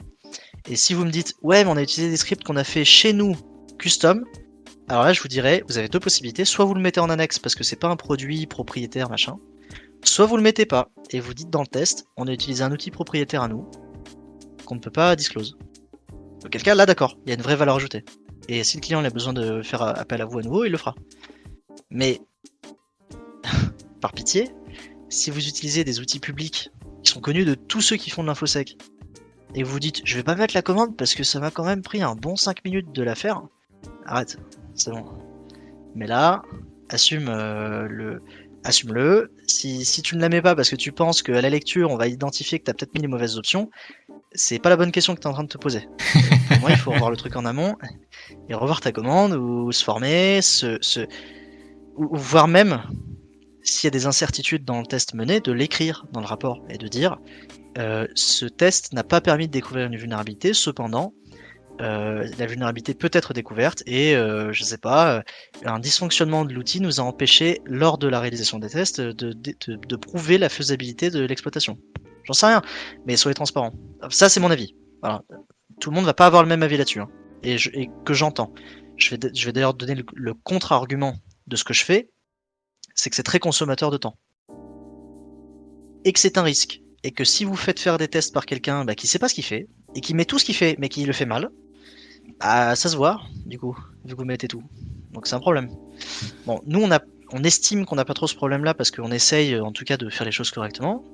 on peut se tromper, hein, on n'a pas la science infuse, donc on peut se tromper là-dessus. Pour autant, il y a une chose qui est sûre, c'est que ça nous prend beaucoup plus de temps que de lister que ce qui, n'était, que ce qui était vulnérable. Ça, c'est certain. C'est, c'est sûr. Mais l'avantage, c'est que si vous faites un pentest dans lequel vous ne découvrez aucune vulnérabilité, bah au moins vous remettez un rapport. Et vous remettez pas un rapport vide. Alors la méthode hybride pourrait être de dire je n'inclus tous les tests que je fais que si je découvre aucune vulnérabilité. Pour autant, je suis pas sûr de la faisabilité, parce que le rapport se fait souvent au fil de l'eau, au fil du pentest. Et si vous vous dites à la fin du pentest, parce que vous avez découvert qu'une pauvre euh, clickjacking, euh, bon bah euh, je vais mettre tout ce que j'ai fait, bah du coup c'est quoi Vous avez fait toutes les impressions d'écran au fur et à mesure de tout votre test Je sais pas. Si vous n'avez pas l'habitude de bosser comme ça, je suis pas sûr. Hein. Donc la méthode hybride, je sais pas. Peut-être que l'autre approche serait, on en reparlera peut-être, c'est plus une partie outillage, mais peut-être d'enregistrer tout ce que vous faites et de revenir après dessus lors de la rédaction. Peut-être. Hmm. Mais bon, si le pentest il a duré une semaine et que vous enregistrez tout, ah, ça sera peut-être long. Hein. Je, je sais pas. Peut-être euh, un peu euh, comme, euh, je sais pas si vous enregistrez un clip sur Twitch ou j'en sais rien. Peut-être de tout enregistrer et dire ah ça c'est un moment important, ça aussi, ça aussi. Je sais pas. Il y a, il y a toute une piste de réflexion à faire. Mais à mon sens, en tant qu'expert qui produit un livrable pour un client, selon nous, on a un devoir de transparence. et donc, le choix que nous on fait, c'est d'inclure tous les tests qu'on fait. Mais c'est pas forcément euh, le choix que tout le monde fera. Et il y a peut-être des arguments, des contre-arguments que j'oublie qui sont valables, il n'y a aucun problème. On a une question là dans C'est ma réponse en tout cas sur livrable. Ouais, on a une, question, je pense que qui demande un peu de précision. Euh, on nous demande si on met toute la partie exploitation pour reproduire ou est-ce que la preuve d'accès est suffisante? Là aussi, les deux euh, sont valables. Enfin, il y a deux possibilités en tout cas.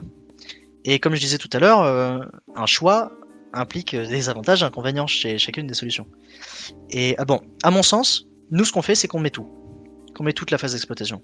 En tout cas, qui comprennent les, toutes les étapes qui ont été nécessaires à la, à la, à l'exploitation. Alors il y a plusieurs raisons à ça. La première, c'est toujours une question de transparence, que le client sache comment on a testé les trucs. En tout cas, que s'il le cherche, il a la réponse. Euh, j'ai déjà lu des rapports dans lesquels c'est pas listé, et tout ce qu'on a, c'est la preuve d'accès. C'est très frustrant de pas savoir comment il l'a fait. Et s'il nous dit, ah bah on l'a fait parce que euh, tel vulne, bah ouais, mais moi je sais que t'as la preuve d'accès, mais il y a rien qui me montre en fait les différents jalons en fait qui t'ont permis de cumuler tout ça, et donc je sais pas. Donc euh, vu qu'on remet un rapport d'audit très factuel, pour moi c'est obligatoire de mettre, de prouver chaque vulnérabilité. Et parfois, la preuve d'accès n'est pas une preuve en elle-même de l'ensemble des vulnérabilités qui ont permis d'accéder à, ce Graal. Euh, si par exemple vous dites euh, il y a euh, une vulne relais NTLM combinée à un manque de signature SMB, combiné à du downgrading NTM, combiné à de la capture, blablabla, bla bla bla, vous en mettez 10 de suite, qui nous ont permis de devenir administrateur du domaine. Si vous mettez une impression d'écran comme quoi vous êtes administrateur du domaine, ça ne suffit pas. Alors là j'ai pris un exemple extrême, mais c'est valable pour moi dans, de plus faibles mesures. Il faut, à mon sens, mettre les différentes étapes. Le contre-argument à ça, c'est de dire, euh, bah oui, mais du coup, si on met tout, c'est très facile à refaire et tout. Oui, mais pour moi, c'est un, avantage aussi. Parce que du coup, si le, client, une fois qu'il a corrigé, il veut le refaire, bah, il a un maximum d'éléments pour essayer de le refaire. S'il n'y arrive pas, il vous rappelle. Mais si vous, derrière, par exemple, le client, il corrige et deux ans après, il vous rappelle au moins vous pouvez vous appuyer sur le rapport pour refaire les mêmes étapes comme elles avaient été faites et de savoir ce qui a changé ou pas. Alors que si votre méthode elle change entre temps et que vous refaites pas les choses de la même manière, bah donc du coup le résultat que vous avez il n'est pas mesuré de la même manière et donc euh, ça fausse le résultat. Donc à mon sens, moi mon avis c'est qu'il faut tout mettre. Mais encore une fois, bah, si dans chaque exploitation on met toutes les étapes, ça prend énormément de temps. Oui, voilà, et nous on, nous, on assume que quand on fait un pentest chez un client, le temps de livrable prend du temps. C'est comme ça. Après, on pourrait échanger avec le client si le client il est sur un budget et qu'il dise non, non, non, mais on peut pas, euh, le budget ça nous permet pas. Bah, pas de souci, on fera autrement. Si le client est dit euh, j'accepte le fait que le livrable soit moins détaillé, qu'il n'y ait pas toutes les étapes, etc. Ok, bah très bien, bah, on fera comme ça. Mais en tout cas, par défaut, on préfère proposer un fonctionnement transparent, factuel, objectif, assumé, tout ce que vous voulez. Mais qui permettent euh, de, de tout savoir de ce que euh, le pentester a fait, de toutes les étapes d'exploitation, de l'ensemble des outils qui ont été faits, des commandes, etc., etc. Puis en plus, si vous accueillez des, on en, on en parlera plus tard, je crois, euh, dans la partie recrutement, gestion des équipes et tout, mais si vous, par exemple, vous accueillez un nouveau collaborateur dans les équipes et vous lui dites, bah tiens, appuie-toi peut-être sur les rapports qui ont été faits ce mois-ci pour monter en compétence et comprendre ce qu'on fait, bah s'il a ni les outils, ni les commandes, ni les phases d'exploitation, il va pas monter en compétence grand chose, hein. Ça va, c'est pas la peine, hein. Autant l'envoyer sur des vidéos de Dax the Box ou je sais pas quoi, parce qu'il il va perdre son temps sinon. Bah après voilà, encore une fois, c'est mon avis, c'est, j'ai souvent un avis qui est marqué sur certains trucs. Sur ce, sur ce sujet-là, euh, je pense pas que ce sera demain la veille que je changerai d'avis, mais je suis ouvert à la, à la discussion, à l'échange. S'il y a des gens qui ont un avis différent, je suis vraiment, j'accueille les avis différents et les, les contre-arguments clashés. Mon truc, parce que ça nous prend beaucoup de temps d'écrire nos rapports quand même. hein. Donc si on pouvait mettre un peu moins de temps, moi ça m'irait aussi. Hein. Bon, du coup, on a fait pas mal d'administratifs. hein. On a été bien français sur ce coup-là. Euh, Est-ce qu'on pourrait revenir un petit peu sur le côté technique? Et tu as déjà abordé euh, deux fois, il me semble. Euh, Il y a des termes que tu as utilisés. Est-ce que tu pourrais nous expliquer ce que c'est qu'une white box, une black box, une grey box? Qu'est-ce que ça veut dire et qu'est-ce que ça implique en fait? Alors avant de répondre à ta question, si tu le permets, je me permets de répondre à une question dans le chat que j'ai vu passer. Enfin quelques-unes. Euh, Il y en avait un par exemple qui disait le pentest se fait sur plusieurs jours, comment tu fais pour te rappeler de toutes les commandes? On ne le fait pas. On ne se rappelle pas toutes les commandes. Donc on fait les impressions d'écran au fur et à mesure du, du pentest. Voilà. Et donc ça reprend la question juste après. Tu prends des notes plus capture tout au long du pentest. Je sais pas si c'était une question ou une réponse à la question d'avant, mais du coup oui c'est ça. Tout au, fur, tout, au, long du pentest, dès qu'on se dit ah là il faut qu'on le remonte au client. Là on a fait un test, là on a fait un truc, on a un résultat. Clac, impression d'écran, et ça part quelque part. On n'est pas obligé de faire le Word en même temps. Mais en tout cas, quelques notes simples. Ce qui marche, ce qui marche pas, les tests qu'on a fait, les, les grandes étapes, l'impression d'écran, et on continue. Voilà, ça c'était pour la réponse sur euh, le rapport. Ensuite, sur les différentes déclinaisons du test d'intrusion, sur les boîtes noires, boîtes blanches, boîtes grises, etc. euh, c'est dommage, on, on peut pas le montrer là, enfin, euh, je, je l'ai même pas sous la main. Il y a un, c'est con, il y avait un graphique que j'aime beaucoup qui montre en fait euh, dans l'abscisse et leur donner différents trucs, euh, le niveau d'info versus la stimulation, le, réalisme de l'attaque, etc. C'est assez sympa. Si quelqu'un le retrouve, bon, c'est un graphe assez cool. Mais globalement, la boîte blanche, on a accès à tout. On a toutes les informations, tout ce qu'on demande, voire même des accès d'administrateur, de la documentation et j'en passe. Cette boîte blanche a pour objectif de réduire un maximum le risque. On a info sur plein de choses. Euh, par exemple, je sais pas si demain vous devez tester une injection SQL à l'aveugle, ce sera beaucoup plus facile en ayant le code à dispo. Et vous savez tout de suite si c'est vulnérable ou pas. Et donc, en sachant tout de suite si c'est vulnérable ou pas, ça vous fait gagner du temps et en plus ça vous aide lors de l'exploitation. Euh, donc du coup, bah, c'est une réduction du risque très importante parce que si vous n'aviez pas eu l'accès au code, vous auriez été plus dans la simulation de ce qu'un attaquant sans ces informations est capable de faire, c'est bien, mais ça ne change pas le fait que le risque est toujours là. Et que si demain, pour X ou Y raison, soit soit un attaquant qui est spécialisé dans les injections SQL blind, ou alors il y a une autre attaque qui permet de découvrir ce truc, euh, bah, ce risque il sera là et vous l'avez pas enlevé. Et donc quelque part, faire euh, de l'analyse de code dynamique ou statique mêlée à du pentest, euh, ça peut être pas mal en théorie pour réduire un maximum le risque. Mais là on est dans la partie la plus exhaustive du test d'intrusion. Ensuite, la boîte grise, bah, c'est un milieu du coup entre on n'a pas d'infos et on a toutes les infos. C'est on a des infos, on a quelques infos. Bon, en général, quand on parle de boîte grise, on parle de pentest disposant euh, avec un accès initial. Donc, par exemple, avec un compte utilisateur. Si on n'a pas la possibilité de se créer un compte, on nous en donne un. Et on voit ce qu'il est possible de faire à partir de ce compte. Euh, Et la boîte noire, on a accès à rien. On n'a pas d'infos. Alors, parfois, on va dire qu'on fait par exemple du test interne en boîte noire. Alors c'est un peu, c'est un peu bâtard de dire ça parce que on a un accès au réseau quand même. On nous laisse rentrer chez eux. Donc quelque part, on pourrait considérer que c'est du boîte grise. Mais dans le contexte, dans ce contexte de ce périmètre-là, on est en boîte noire. On n'a pas d'infos. On se branche et c'est tout ce qu'on a. Bon, en général, les pentests qu'on va faire, le, le, le pentest, c'est en général, on va proposer boîte noire plus boîte grise pour couvrir un maximum du périmètre. Euh, dans un minimum de temps. Après, dans certains cas, il y a des clients qui disent non, non, on veut vous fassiez que du boîte noire parce que euh, veut savoir ce qu'un attaquant qui n'a aucune info est capable de faire.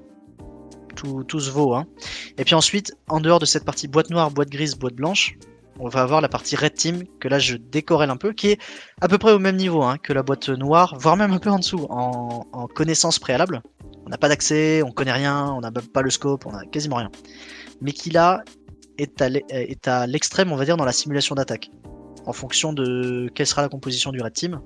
Est-ce qu'il y a de l'intrusion physique? Est-ce qu'on a de l'ingénierie sociale? Est-ce qu'on a de l'osint, etc. Est-ce qu'on a droit à tout?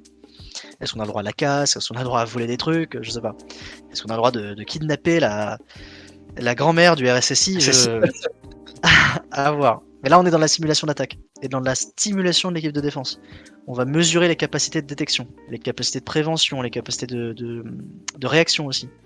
Et là, pour, à mon sens, ça ne sert à rien de faire un team sur un client qui a jamais fait un test de sa vie et qui est sur un niveau de maturité qui est très bas. Mais parce que vous, avez, vous allez l'ouvrir en 4, le client. C'est bien, hein, vous allez réussir, mais en termes de réduction du risque, bah, vous apporterez pas grand chose parce que vous aurez, euh, et vous aurez aidé le client à corriger un scénario ou deux scénarios. Alors que si vous faites un pentest, l'objectif du pentest étant d'être assez exhaustif, bah, vous aidez le client à identifier un maximum de vulnes et à corriger un maximum de choses. Et ensuite, euh, bon, euh, dans le reste qui sort du pentest, on va avoir les audits d'archi, les audits de configuration, qui là se rapprochent un peu du boîte blanche, mais qui sont moins techniques, pas offensifs, et qui sont à mon sens complémentaires avec le test d'intrusion et qui contribuent à la réduction du risque. Alors du coup, euh, bah, justement, comme tu parles du périmètre, est-ce que tu pourrais nous donner globalement en fait quel type d'environnement, quel type de périmètre tu peux être amené à tester? Donc les infras, le cloud, euh, les intrusions physiques, parler de lecture de code interne, externe. Qu'est-ce que ça veut dire tout ça? Ouais, alors bah déjà, euh, on peut à peu près tout faire. Hein. On peut à peu près tout tester. Il a pas trop de limites à ça. La seule limite, c'est ce qu'on est capable de faire. Un peu. Donc euh, si un client nous dit on a monté un système d'exploitation custom pour téléphone et on a envie que vous le mesuriez, ah là, ça va être chaud. Il va falloir euh, essayer de comprendre quels sont les langages qui sont utilisés, comment ça a été compilé, sur quel type de système ça tourne, euh, euh, quel est le niveau de d'anti-reverse qui va être appliqué là-dessus. Est-ce qu'il y a de la.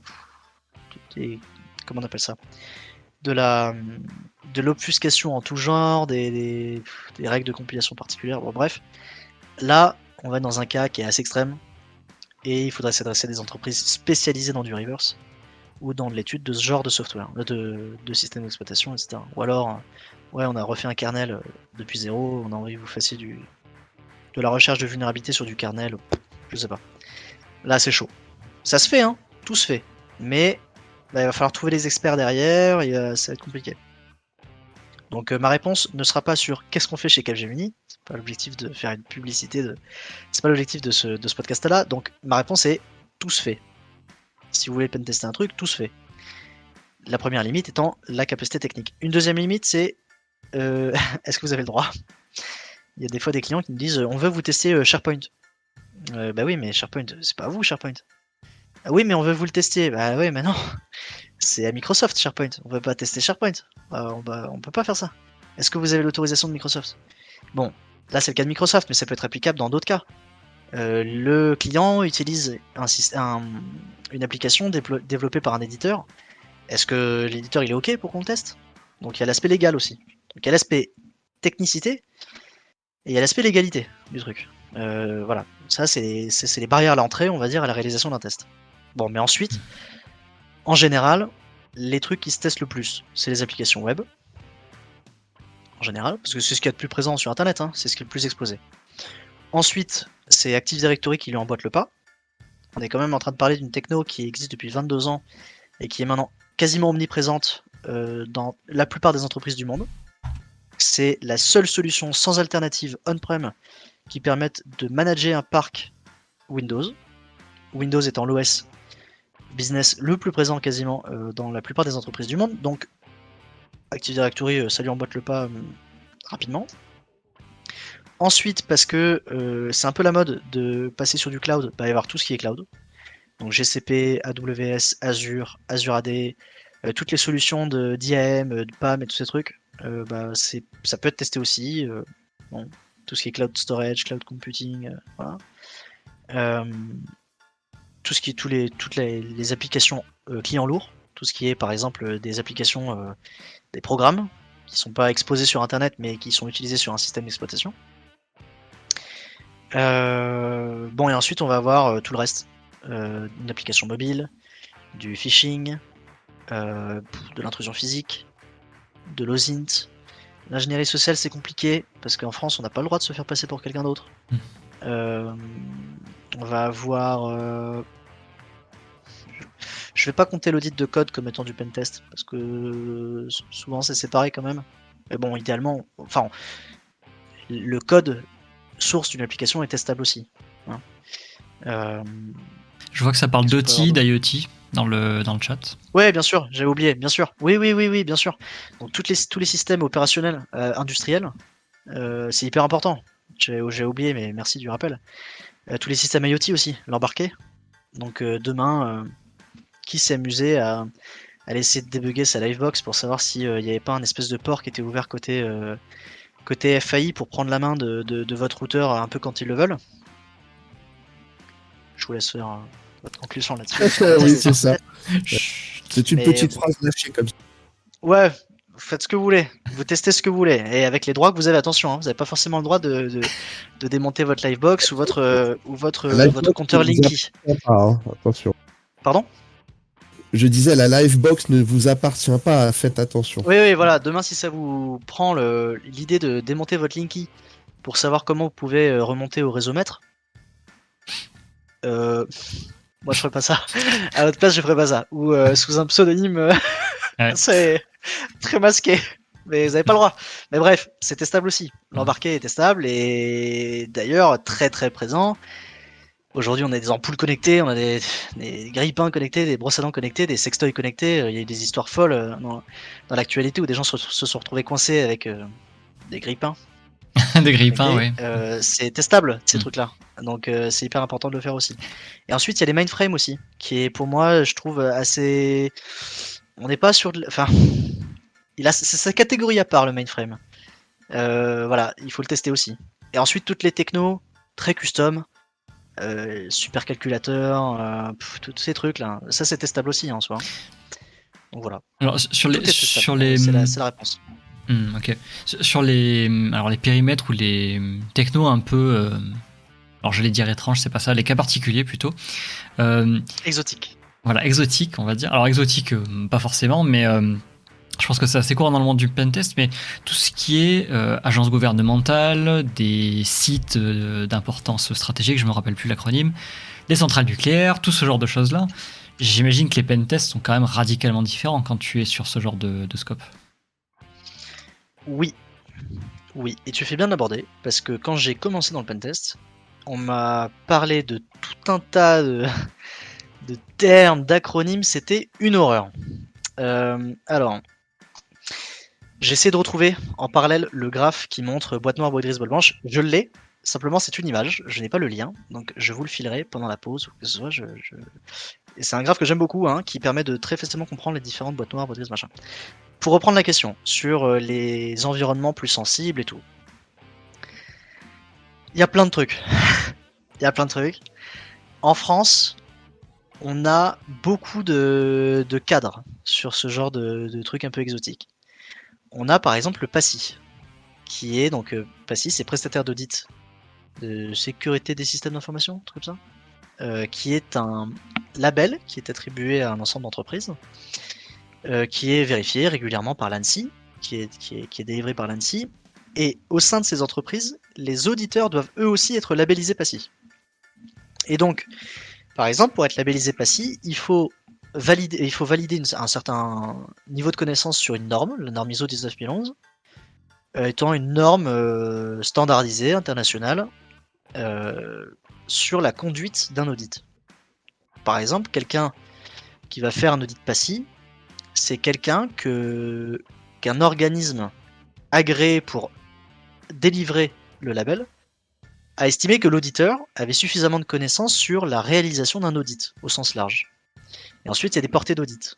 Par exemple, la portée d'audit pentest, ça va être des tests techniques à l'écrit et à l'oral. Donc, par exemple, quelqu'un qui est passif, c'est quelqu'un qui va réaliser un audit chez vous de façon standardisée, dans le respect de la norme ISO 19011, avec un certain niveau de connaissance qui a été vérifié par un organisme reconnu. Alors après, est-ce que les vérifications qui sont faites sont plus ou moins pertinentes? À voir. Moi j'estime que sur l'examen écrit, il y a des questions qui ne sont pas de l'ordre du pentest, mais du, reverse engineering, qui est un métier à part. Et tout pentester web ne doit pas forcément être en mesure de faire du reverse d'une appli euh, codée en C. C'est un peu décorrélé. Euh, de la même manière qu'à l'oral, eh ben, là il y a l'aléa humain qui fait que euh, parfois on peut faire face à des évaluateurs qui cherchent la bête là où il ne pas, faut pas aller chercher là. C'est pas un pentester qui, qui est censé savoir ça. Pour autant, il y a des tests qui sont faits et un auditeur passif est un auditeur qui a certaines compétences qui ont été vérifiées. Et donc demain, un client qui souhaite faire, faire faire un test dans ce cadre-là, bah, il peut faire appel à un, prestataire passif qui lui-même va dépêcher chez ce client-là des consultants passifs. Ça, c'est pour la partie passive. Mais ensuite, il y a tout un tas de trucs sur des réglementations la loi de programmation militaire par exemple, LPM, pour réaliser un ensemble de tests particuliers. Euh, il va y avoir aussi les, habilitations. Est-ce que le pentest, on va le faire sur un périmètre qui est euh, classifié secret défense? Ou autre chose, confidentiel, confidentiel autant, euh, très secret UE, j'en sais rien. Mais donc à chaque niveau de confidentialité, etc., bah, il va donc falloir dépêcher un auditeur qui est habilité à ce même niveau voire parfois au niveau supérieur. Donc voilà, tous ces cadres-là impliquent souvent euh, bah, donc euh, l'utilisation des termes euh, secrets, confidentiels, secrets, très secrets, UE, hmm. OTAN, défense, est-ce que c'est du PASSI, LPM, etc. etc. C'est très large. Et donc, Juste une petite question. De, euh, tout ce qui est PASSI, euh, secret défense, etc. Euh, secret défense, l'accréditation défense, etc. C'est quelque chose que tu passes une fois et ensuite tu l'as ou est-ce que c'est vraiment pour l'entreprise où tu es? Et tu dois le repasser si tu changes d'entreprise? Alors, l'habilitation de mémoire, faudrait vérifier, faudrait demander à un officier de sécurité. L'habilitation de mémoire, on l'a quand on rentre dans une entreprise, que l'entreprise fait la demande d'habilitation pour un consultant que ce consultant valide les différents euh, critères, euh, que euh, les enquêtes préalables, les machins, les trucs valident le fait que ce consultant puisse être habilité et que le consultant soit habilité. Mais il me semble que quand il part de l'entreprise, il perd l'habilitation. À vérifier, hein, mais il me semble. Donc à vérifier. Les habilitations étant de mémoire contrôlées par un officier de sécurité rattaché à l'entreprise. Hmm. Quand on sort de l'entreprise, on est donc plus sous la tutelle de cet officier de sécurité. Donc la logique voudrait qu'on ne soit plus habilité. Alors on est habilitable, du coup. Ça peut être mis en avant peut-être en disant euh, je suis un profil habilitable. Euh, pour autant, il me semble qu'on la perd quand on sort de l'entreprise. Concernant le passif, c'est la même chose. Quand on est passif, on doit le renouveler tous les 3 ans de mémoire. Euh, et quand on sort de l'entreprise, on ne l'a plus. Donc on doit le refaire. Globalement, c'est ça. et donc c'est différentes certaines certifications, comme par exemple l'OSCP qu'on a ad vitam aeternam, sans renouvellement, euh, et qui sont valables, qui sont rattachées à, notre nom propre. Voilà. Ok, ouais, donc c'est intéressant à passer quand même. Euh, ça fait de, toi, on va dire, une ressource un petit peu plus rare dans un métier déjà un peu. Euh, Mon avis est particulier sur, hmm. sur ce label parce que le consultant, quand il passe le PASSI, euh, bon, c'est une. C'est un témoignage, on va dire, du fait qu'il a validé certains critères techniques et normatifs. Pour autant, quand il part de l'entreprise, il l'a plus. Euh, donc, s'il veut le mettre en avant pour une autre entreprise, il va dire qu'il a déjà eu le passé et qu'il peut le ravoir, euh, si tant est qu'il souhaite le repasser. Mais ça ne garantit pas qu'il l'aura. Mmh. et donc, autant une certification peut être mise en avant direct dans un CV, autant le PASSI, par exemple, c'est plus compliqué. Et donc, l'intérêt de passer le PASSI pour un consultant est pour moi moindre que vis-à-vis de l'entreprise. L'entreprise a tout intérêt à ce que ses consultants disposent du PASSI et que l'entreprise soit labellisée PASSI, parce que ça lui permet donc, ça lui donne une ouverture au marché des clients, qui souhaitent faire du PASSI. Pour autant, le consultant, bah, dès qu'il quitte la boîte, il n'a plus le PASSI. Et il faut qu'il le renouvelle tous les 3 ans, euh, il faut qu'il parfois se déplace pour aller faire l'examen écrit, ça va demander un peu de bachotage quand même sur la norme ISO. En fonction des cas aussi, s'il est identifié comme euh, euh, responsable d'audit, faut qu'il passe un truc à part responsable d'audit. Parfois, on va lui demander aussi de passer certaines portées différentes que ce qu'il fait habituellement dans, le pentest. On va lui dire, par exemple, euh, tu vas passer la, portée audit de code, alors que c'est très spécifique. donc, mon avis est partagé sur le passage du PASSI. Ça a un intérêt indéniable. Ça peut permettre d'intervenir sur des cadres qui changent un peu des pentests habituels. Pour autant, euh, comme dans tout autre pentest, il y a du bon et du moins bon. Hmm. Et demain, euh, je suis pas sûr que ce soit le plus intéressant que de faire un pentest passif dans une centrale nucléaire, par exemple. Je prends un exemple au pif, hein, c'est pas, j'appuie vraiment sur aucune euh, expérience ou autre, mais dans des cadres comme ça qui sont souvent très restrictifs, le, le scope est tellement petit, les contraintes d'outillage, euh, de réalisation des tests, d'environnement sont telles bah, que ça enlève tout le truc. Et puis en plus, il y a une responsabilité euh, qui est telle qu'on fait super gaffe à ce qu'on fait, et ce, passif ou pas. Et dans des environnements comme ça, le passif change rien à la contrainte et à la difficulté de l'environnement, à, ce caractère exotique de l'environnement. On, a, on peut avoir des pentests hors passif qui sont très intéressants. Comme on peut avoir des pentests passifs qui sont très rébarbatifs. Et l'inverse est. Et l'inverse est vrai. Donc mon avis sur le passif est partagé. Euh, pour moi, euh, c'est c'est donnant donnant. Euh, il faut que il faut que l'entreprise trouve un moyen aussi de faire de rendre intéressant le passage du passif pour ses collaborateurs. Tu, tu, as dit que tu étais responsable de quelle zone en France? Méditerranée. Méditerranée.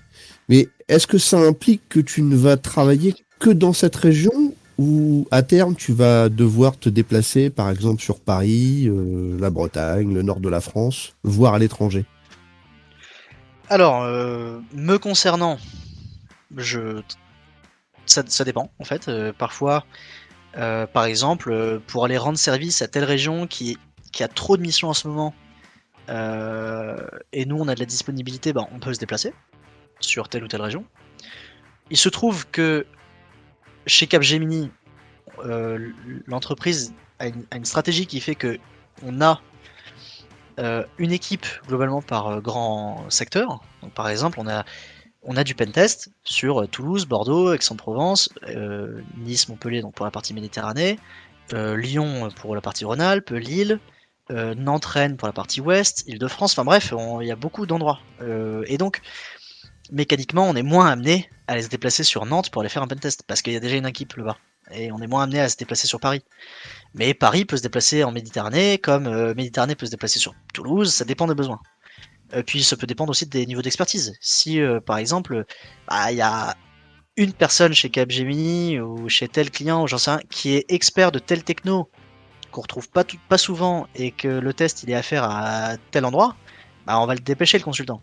Il est préférable de faire ça plutôt que de prendre n'importe qui juste parce qu'il y a une proximité, alors que le test sera mal fait ou je sais pas. Donc euh, voilà, ça c'est la première partie de la réponse. La deuxième, c'est que toutes les entreprises font pas ce choix d'être présents localement partout. Soit, soit c'est, elles font pas ce choix, soit c'est simplement parce que leur euh, taille ne leur, permet pas d'avoir une équipe partout. Euh, Capgemini, c'est un groupe de 350 000 personnes dans le monde, c'est énorme. C'est énorme. Donc, il y a des sites Capgemini partout en France et dans le monde. Donc, pour déployer une équipe dans un site existant, euh, c'est un peu plus facile que pour une entreprise qui ne dispose d'aucun site à Lille, par exemple, et qui décide demain de s'y implanter. C'est super dur. Et il faut euh, trouver des locaux, enfin, c'est super dur. Et donc, dans d'autres entreprises qui seraient moins présentes localement, à droite à gauche, en France ou ailleurs, bah, peut-être qu'ils auraient, oui, peut-être plus de vocation à, voyager, à aller faire des pentests à droite à gauche, ça va dépendre de la stratégie commerciale. Est-ce que d'un point de vue commerce, ils sont plus ou moins développés sur un secteur local ou national ou plus plus? Euh, ça peut arriver aussi de se déplacer sur des pentests euh, hors France, ça peut arriver, très rare, ça va dépendre, encore une fois, de la stratégie commerciale de, chaque entreprise, de chaque secteur. Mais oui, en tout cas, pour répondre rapidement à la question, ça peut arriver qu'on sorte de, notre campagne, comme certains euh, peuvent le dire parfois. La plus belle région du monde. On découvre la Wi-Fi et Uber Eats. Dans oh là là. dans le même ordre d'idée, en fait, les pentests que tu vas faire chez ces clients, est-ce que c'est régulier? Est-ce que tu y vas tous les ans, tous les deux ans, tous les six mois? Ou est-ce que c'est du one-shot en général? Vous vous donnez euh, euh, des recommandations sur les vulnes et comment régler le problème Comment ça se passe en fait, cette suivi du client? Alors, déjà, c'est à la discrétion de nos clients de faire appel à nous ou pas. Donc, euh, si le client, sa stratégie, c'est de faire un pentest tous les ans sur tel environnement, ok. Alors bon, il se trouve que dans les faits, euh, oui, on retourne régulièrement chez, nos clients. Euh, alors soit pour faire des contre-audits, ce qui est en fait euh, un deuxième audit sur le même périmètre juste après la remédiation pour vérifier que la remédiation marche bien et que leur correction bah, corrige effectivement le, problème et qu'il n'y a pas moyen de contourner cette correction. mais parfois, il y a des clients, par exemple, des clients qui sont assez volumineux en termes de nombre d'usagers de leur réseau, qui donc mécaniquement font face à un réseau qui évolue vite et qui donc disent bah tous les ans il nous faut un pentest sur le même périmètre mais ce périmètre évolue tellement d'année en année que bah, euh, il faut savoir. Il faut savoir ce qui va ce qui a changé ce qui va moins ce qui va mieux. D'autant que euh, prenons Active Directory il y a des nouvelles vulnérabilités qui sont découvertes tous les ans donc euh, je sais plus où j'avais vu ça j'avais entendu quelqu'un qui disait il n'existe pas de on peut pas dire qu'un système est sécurisé on peut pas, on peut pas dire qu'il est sécurisé. Alors, pourquoi il disait ça? Je sais, sais plus qui était la personne, malheureusement, je pourrais pas lui donner le crédit. Mais il expliquait ça parce que, euh, à un instant euh, T, le système, on peut dire qu'il est sécurisé, mais en fait, bah non, parce qu'il est sécurisé par rapport au test qu'on a fait, mais ça se trouve, on n'a pas tout fait, on n'a pas tout réussi à faire, on n'a pas tout testé, on n'a pas tous les outils en main, et puis de toute façon, à T plus 1, et c'est à plus d'une seconde, hein, euh, ça a changé. donc le, système a évolué depuis. En une seconde, le service il est à un état différent. Euh, la connaissance des vulnérabilités sur ce service a changé en, une minute. Si ça se trouve, la minute d'après les tests, il y a une grosse vulnérabilité qui a été identifiée. On ne sait pas. Et donc, euh, la, sécurisation d'un système est plus un chemin, une stratégie. Tous les ans, refaire ce travail, rajouter des couches. Alors idéalement, ces couches sont de moins en moins volumineuses. Hein mais on peut pas se dire ah c'est bon, on a fait le pentest, cette année les pentesters ils ont pas réussi à passer administrateur du domaine, on est tranquille pour au moins 15 ans. non. Non, ça marche pas comme ça. Voilà, donc euh, oui, ça arrive qu'on revienne chez des clients. Euh, nous, c'est aussi notre responsabilité parfois, si eux ils se disent on va faire faire un pentest tous les deux mois, de leur dire attendez, non, ne faites pas tous les deux mois, ça sert à rien dans ce cas-là, parce que le système il va pas évoluer en deux mois. Euh, ce qu'on fait, c'est que si on entend parler d'un truc critique sur ce périmètre, on vous en parle et on, teste. Mais sinon, on se dit, ah, dans un an, à la limite. Ou alors, si des clients se disent, disent l'inverse et disent, euh, ah bah c'est bon, on le teste une fois et c'est fini, c'est aussi notre responsabilité de dire, euh, juste, que ce soit avec nous ou avec quelqu'un d'autre, c'est pas le sujet, mais ne faites pas ça.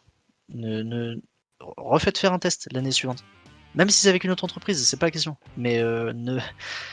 si vous faites ça, vous allez vous faire ransomware dans deux ans. Donc euh, ne faites pas ça.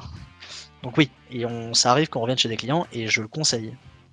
On va passer un petit peu sur d'autres types d'équipes, on va dire, voilà, des activités connexes à, tout ce qui est pentest. Tu nous as parlé un petit peu tout à l'heure de, Red Team, donc on a compris la différence, euh, le, besoin de discrétion, le fait qu'on teste plus euh, les équipes de réponse à incidents et la réaction de l'entreprise que réellement de faire du pentest. Euh, donc ça, ok. Mais niveau de discrétion, concrètement, ça se passe comment? Est-ce qu'il y a des outils spécifiques qui sont là pour faire taire les antivirus? Est-ce qu'on évite les nmap-t5 sur un scope en slash 16 Comment ça se passe? Alors, déjà préambule, je ne suis pas red teamer. Euh, en tout cas, pas un red teamer euh, très expérimenté. Donc, encore une fois, prendre mes réponses avec des pincettes. Je vais essayer d'être. Je vais pas euh, rentrer dans des réponses que je maîtrise pas en tout cas. Euh, donc, oui, il existe des outils plus adaptés à euh, la discrétion. Alors, parfois, ça peut être des outils, par exemple, qui sont des dérivés directs d'outils existants pour du pentest. Prenons par exemple Impacket, qui est une suite d'outils très connue, une bibliothèque Python très connue pour du Active Directory. Il serait tout à fait légitime de modifier Impacket à sa sauce pour que les requêtes qui soient envoyées sur le réseau ne contiennent pas exactement les mêmes euh, messages, les mêmes contenus, etc. qu'à l'habitude. Ce qui fait que les systèmes de détection statique basés sur de la signature, basés sur euh, bah, des requêtes, elles font toujours cette taille-là avec Impacket, bah c'est ciao, c'est dépassé. Donc ça c'est une possibilité. L'autre possibilité c'est des outils qui sont adaptés à du bypass. Du bypass d'antivirus, de DR, XDR, WAF et tous ces trucs. Donc par exemple, euh, des outils qui sont spécialisés pour paquer des binaires malveillants dans des binaires euh, légitimes, dans des programmes légitimes, des programmes qui existent pour euh, modifier euh, la structure d'un programme pour modifier ses signatures, modifier son comportement. Il y a plein de trucs qui existent, obfusquer peut-être son code aussi, parfois s'il y, a de la décompilation, des trucs comme ça. Il, y a plein de, trucs qui existent. Je saurais pas trop trop les lister, euh, parce que je les connais peu.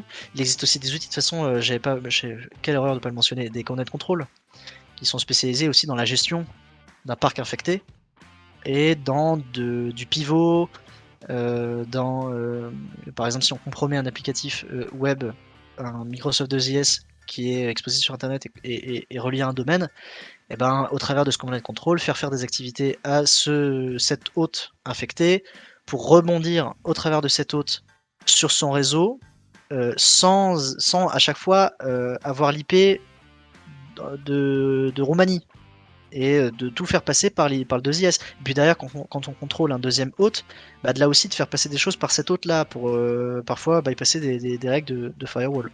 Donc oui, il existe des outils qui sont dédiés. Ces outils peuvent être tout à fait utilisés sur du pentest, hein, c'est pas gênant. Et inversement, des outils de pentest peuvent être utilisés sur du red team. Pour autant, il faut faire attention sur les outils de pentest qui envoient toujours les mêmes trames, les mêmes euh, signatures, les mêmes machins, à les modifier, à les customiser nous-mêmes. Euh, prenons Mimikatz par exemple, qui est très très connu. Euh, modifier les noms de fonctions, les variables, rajouter des commentaires à la con et des fonctions qui servent à rien, ce sera déjà pas mal pour modifier un ensemble de- de- d'antivirus et, et de DR qui font dont les règles de détection sont pas très euh, pas très opti. Hmm. Voilà. Donc oui, ces, ces- ces outils adaptés existent. C'est- un métier un peu différent, à mon sens. C'est faut, enfin, différent. C'est certains peuvent le considérer comme le niveau d'après. Pas forcément d'accord. Je le vois comme une branche différente du pentest, Euh, parce qu'on a des pentesters qui sont très expérimentés et qui sont bien plus divers, qui ont une capacité, une diversi- une diversité de maîtrise beaucoup plus avancée que celle d'un red teamer. Où le red teamer être très spécialisé sur de l'AD, du bypass antivirus et tout. Et le red teamer traite de sujets qu'un pentester ne traitera probablement jamais sur euh, du reverse, sur de la modification d'un code source de tel truc, euh, sur du packing, du, du bypass de je sais quelle techno, que le pentester fera pas. Je le vois comme deux branches différentes. Où se trouve la limite éthique et légale du red teamer? Est-ce qu'il y a tout qui est permis? Comment on, on travaille avec ça? Euh, je dirais qu'il y a deux limites. La limite qui est imposée dans notre pays et la limite euh, qui est autorisée par l'entreprise. En France, il est interdit de se faire passer pour quelqu'un d'autre. Voilà. Vous en tirez la conclusion que vous voulez, mais il me semble que...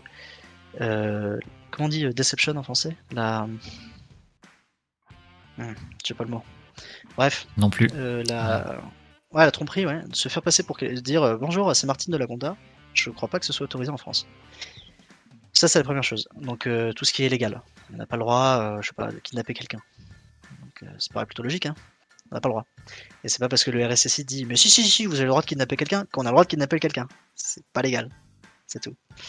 Donc, euh, ça, c'est la première chose. Et ensuite, il y a la limite de l'entreprise. Si l'entreprise dit, vous avez le droit de rien casser, on casse rien. On va pas péter une fenêtre pour rentrer.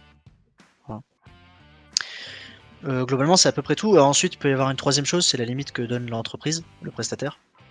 Si par exemple euh, le- l'auditeur, enfin l'entreprise qui audite, euh, dit à ses consultants, ben, vous n'avez pas le droit de faire des intrusions de nuit parce que on n'a pas les autorisations qu'il faut, on n'a pas les assurances qu'il faut, on n'a pas la couverture qu'il faut, on peut pas vous couvrir. Bah oui, bah on va pas le faire du coup. Paraît logique. Voilà. Pour moi, c'est ces trois trucs-là. De toute façon, c'est simple, c'est trois acteurs. Quand on fait un test chez un client, c'est le client, l'auditeur, enfin, c'est le commanditaire de l'audit, l'auditeur, et euh, l'État qui chapeaute, on va dire, tout ça. Il faut qu'on respecte les lois de ces trois-là. Tu vois une réponse dans un chat qui m'intéresse, euh, qui donne euh, plus de donc de Volker. Ça dépend. Si Martin existe, c'est illégal. Si c'est une personne fictive, c'est ok. Je ne savais pas. Bah intéressant. Donc se faire passer pour une personne fictive, ok. Mais oui, effectivement. Oui, oui, du coup, en France, il est interdit de se faire passer pour une autre personne que soit qui effectivement existe. Donc dire effectivement, c'est Martine de la Conta et Martine de la Conta existe, c'est interdit. Effectivement. Volker, Volker qui fait d'ailleurs partie de l'équipe. Big up. On a entendu parler de Purple Team, Black Team, Redbow Team. Euh, après, quand tu vois passer des annonces sur LinkedIn, ce genre de choses, tu vois pas mal de trucs. Euh, enfin, sur les postes de pentest annonçant Red Team, etc. Comme dirait Lotus, c'est du bullshit ou c'est la réalité? Ah bah c'est tout, c'est tout, c'est du bullshit, c'est de la réalité, c'est une incompétence caractérisée de ceux qui recrutent ou pas, c'est très très précis. Ça dépend en fait. Donc posez vos questions. Déjà, euh, le red team, tout le monde n'a pas la même définition du red team. Euh, avant que je fasse beaucoup de pentest et tout, avant que je me fasse une idée claire de ce qu'est le red team et de ce qu'est le pentest, pour moi, et tout le monde n'a pas la même, euh, avis que moi là-dessus, hein, pour moi, red team pentest, c'est pareil. Hein. T'es un bon pentester, ça veut dire que t'es un red teamer. Eh non. C'est pas mon avis. Mon avis, c'est que c'est deux branches différentes. Sauf que bah, c'est mon avis, mais c'est peut-être pas celui de recruteur. Et si ça se trouve, le recruteur, lui aussi, il se dit Ah ouais, Red Team Pentest, c'est pareil. Puis de toute façon, c'est pareil. Euh, quelqu'un qui fait une analyse de risque, c'est un pentester. Et puis un pentester, demain, il fait un audit de conf. C'est pareil. On sait pas. Ou si ça se trouve, on fait face à une boîte qui est hyper spécialisée. Et il va y avoir un poste de pentester, un poste de red teamer, un poste d'auditeur de conf. Et ça va être très précis. Ou parfois ils vont être très précis, mais ils vont ça va être faux. Et ils vont vendre du rêve. Donc euh, posez vos questions en fait. Quand vous êtes en entretien, euh, on a la... en tant que... candidat, on a la chance d'avoir un... rapport de force vis-à-vis de notre recruteur qui est particulier. Puisque on... a le choix. On a le choix entre plein de choses, plein d'entreprises, plein de salaires différents, plein d'avantages différents. Donc, quand on a le choix, il euh, faut poser des questions. Voilà. Euh, j'aurais pas la même euh, réponse si c'était l'inverse et qu'il y avait 100 000 pentesters en France pour 10 000 postes. Mais il se trouve que c'est plutôt l'inverse. Alors je connais pas les chiffres en l'occurrence, donc c'est pas, je dis les chiffres au pif, mais globalement, quand un pentester cherche du travail ou un red teamer cherche du travail, il a le choix.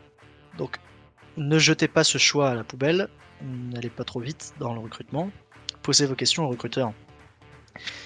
Moi, euh, mon choix il est vite fait entre euh, avoir un certain salaire dans une entreprise qui comprend exactement les enjeux de ce qu'on va faire, qui nous met les bons outils à disposition, etc., etc., que d'avoir 24 plus dans une entreprise qui ça va être un enfer de bosser pour elle parce qu'elle fait pas la différence entre un audit de code, un red team, un pentest, un lead de conf et une analyse de risque.